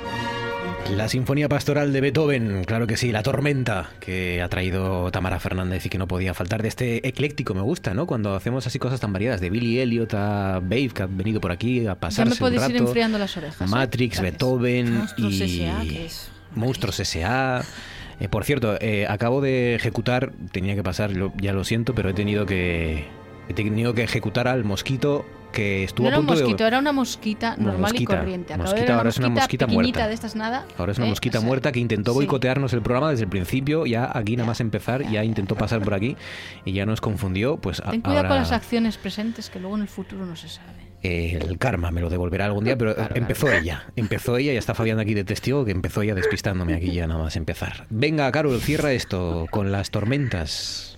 A ver, eh, eh, pues es que como bien dice el dicho, después de la tormenta siempre viene la calma. Así que yo como última propuesta traigo una canción de un grupazo nacido en 2007 que son los Moonford and Sons. Es un grupo, eh, pues es un grupo de folk rock, ¿vale? Eh, inglés. Y te traigo del, del álbum Sig No More eh, una canción que se llama After Storm. Y pues esta canción acaricia la tranquilidad. es poesía para llegar a casa, prepararte una taza de lo que sea mientras escuchas este tema y repetir como dice la letra y tras la tormenta corro y corro mientras la lluvia cae y miro hacia arriba, hacia arriba.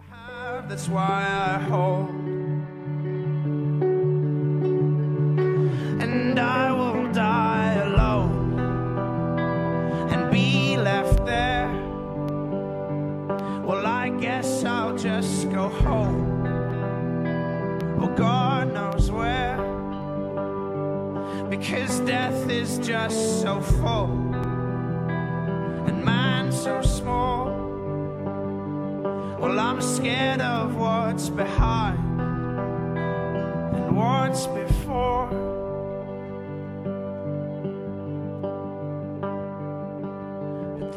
Pues con los Manford Sons, con este After the Storm, después de la tormenta, cerramos este recorrido por luces, truenos y centellas y cerramos este viernes y cerramos casi casi la semana en lo que a noche tras noche se refiere, porque luego ya saben que la radio continúa, que ahora llega Carlos Novoa y que luego ya saben también sigue esta radio con tres en línea. Hasta aquí noche tras noche, Menchu Blasco, gracias. Muchas gracias, buena noche. Carol Trancón, gracias. Buenas noches. Tamara gracias. Fernández, gracias Tamara. Muchas gracias. Gracias a todos ustedes por su confianza, gracias por haber trasnochado con nosotros. Disfruten del fin de semana. El lunes estamos aquí para hacerles compañía. Hasta entonces.